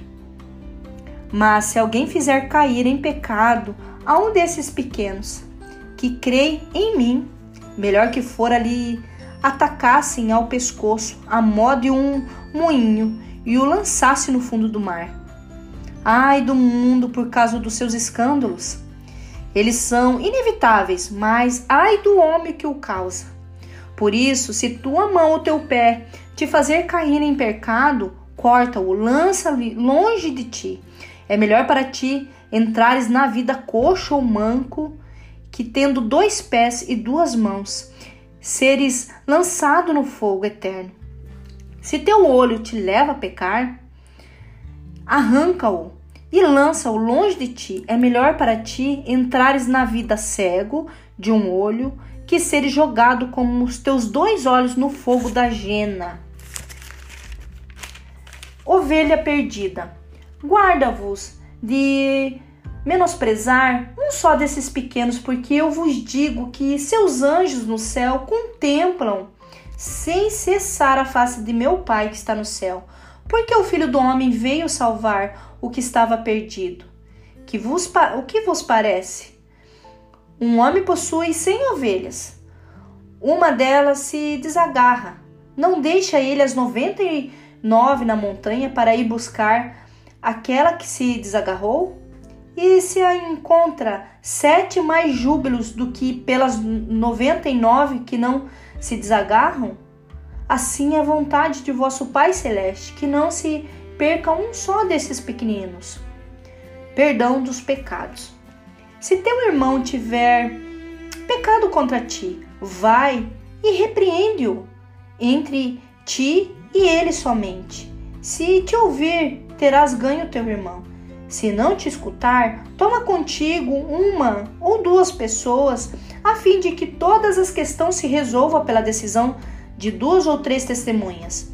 Se recusa, se recusa ouvi-lo, dize-o à igreja. Se recusar ouvir também a igreja, seja ele para ti como um pagão ou um publicano. Em verdade vos digo, tudo que ligardes sobre a terra será ligado no céu, e tudo que desligar sobre a terra será também desligado no céu. Digo-vos ainda isso: se dois de vós se uniram sobre a terra para pedir, seja o que for, o conseguirão de meu Pai que está no céu. Porque onde dois ou três estão reunidos em meu nome, aí eu estou no meio deles. Então Pedro se aproximou de Jesus e disse: Senhor, quantas vezes devo perdoar o meu irmão quando ele pecar contra mim? Até sete vezes? Respondeu Jesus. Não, te digo até sete vezes, mas até setenta vezes sete. Parábola do servo cruel. Por isso, o reino dos céus é comparado a um rei que quis ajudar contas um dos seus servos quando começou a ajudá-los. Trouxeram-lhe um que lhe devia dez mil talentos. Como ele não tinha com que pagar, seu senhor ordenou que fosse vendido ele e sua mulher, e seus filhos e todos os seus bens para pagar a dívida. Este servo, então, prostrou-se por terra diante dele e suplicou-lhe: Dai-me um prazo e eu te pagarei tudo. Cheio de compaixão, o Senhor o deixou ir embora e perdoou-lhe a dívida. Ele apenas saiu dali, encontrou um de seus companheiros de serviço que lhe devia cem denários, agarrou-o na garganta e quase estrangulou, dizendo: Paga o que me deves. O outro caiu-lhe aos pés e disse-lhe: Dai-me um prazo e eu te pagarei. Mas sem nada querer ouvir, este homem o fez lançar na prisão até que tivesse pago a sua dívida. Vendo isso, o outro servo, profundamente triste, vieram contar ao Senhor o que tinha passado. Então o Senhor chamou-o e disse: Servo mau, eu te perdoei de toda a tua dívida. Por que me suplicaste? Não te deverias também tu compadecer-te de teu companheiro de serviço, como eu tive piedade de ti? E o Senhor, encolorizado, entregou-o aos argozes até que pagasse toda a sua dívida. Assim vos tratará meu Pai Celeste, se cada um de vós não perdoar o seu irmão e de, de todo o seu coração. Nossa, aqui esse capítulo deixa bem claro que Deus ele nos perdoa a todo momento. Ele é um pai que nos acolhe, a gente consegue o que quiser, né? Quando a gente está em unidade com a nossa família, com os nossos irmãos. Mas ele não aceitará qualquer, vamos dizer, pessoa que a gente menospreze aqui, que a gente não perdoe, né? Se a gente quiser ter o perdão do céu, porque tudo que ligar na terra será ligado no céu, assim é com nós, tudo que a gente também ligar com amor aqui na terra, tudo que a gente andar em companheirismo aqui na terra, a gente vai também estar ligando isso no céu, a gente vai estar conseguindo, né? Ser próspero aqui também.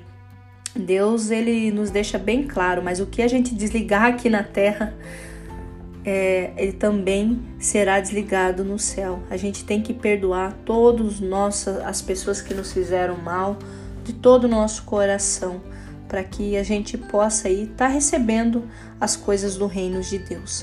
Forte abraço, espero que esse capítulo possa aí ter queimado essa palavra no seu coração. Tenha um excelente dia. Tchau, tchau.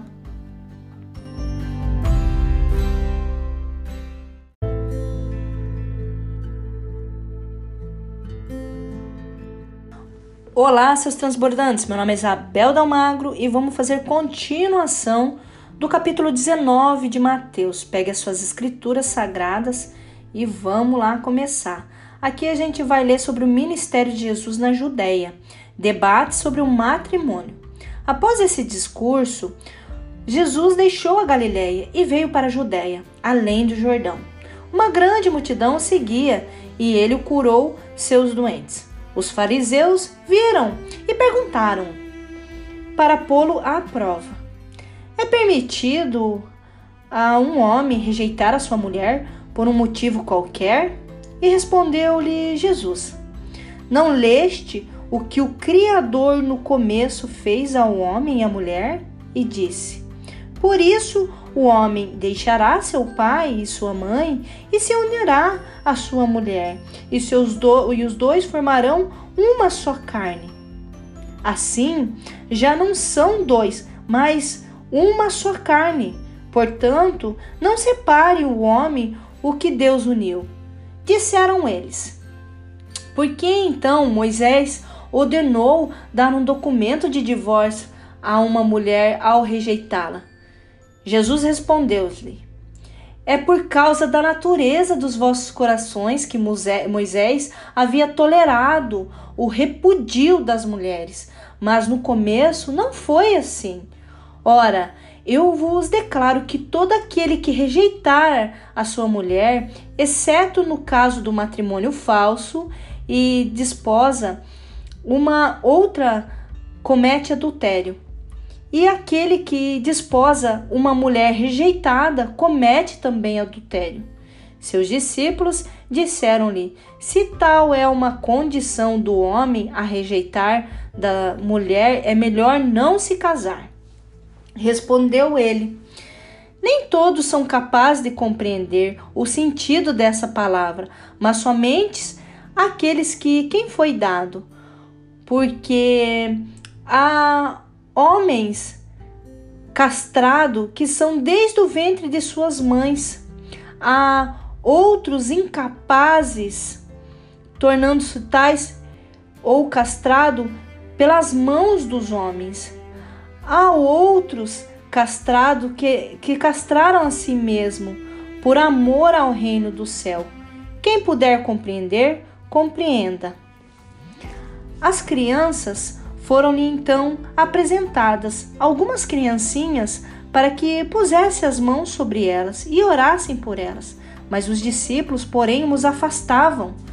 Disse Jesus: Deixa vir a minhas criancinhas, e não impeçais, porque no reino dos céus é para aqueles que se, se assemelham a elas. E depois de impor-lhes as mãos, continuou o seu caminho. O jovem rico. Um jovem aproximou-se de Jesus e perguntou: Mestre, o que devo fazer de bom para ter a vida eterna? Disse Jesus: Por que me perguntas a respeito do que deve fazer do que é bom? Só Deus é bom. Se queres entrar na vida e é, observa os mandamentos. O homem perguntou: Quais? Perguntou ele. Jesus respondeu: Não matarás, não cometerás adultério, não furtarás, não dirás falso testemunho, honra teu pai e tua mãe, amarás os teus próximos como a ti mesmo. Disse-lhe o jovem: Tenho observado tudo isso desde a minha infância. Que me falta ainda? Respondeu Jesus: Se queres ser perfeito, vai e vende tudo teus bens, dá aos pobres e terá os teus ouros do céu. Depois vem e me segue. Ouvindo essas palavras, o jovem foi embora muito triste porque possuía muitos bens. Jesus então disse aos seus discípulos: Em verdade vos declaro, é difícil para um rico entrar no reino dos céus. Eu vos repito, é mais fácil um camelo passar pelo fundo de uma agulha do que um rico entrar no reino dos céus. A estas palavras, os discípulos, pasmados, perguntaram: Quem poderá então salvar-se? Jesus olhou para eles e disse: os homens, isso é impossível, mas a Deus tudo é possível. Pedro então, tomando a palavra, disse-lhe: Eis que deixamos tudo para seguir.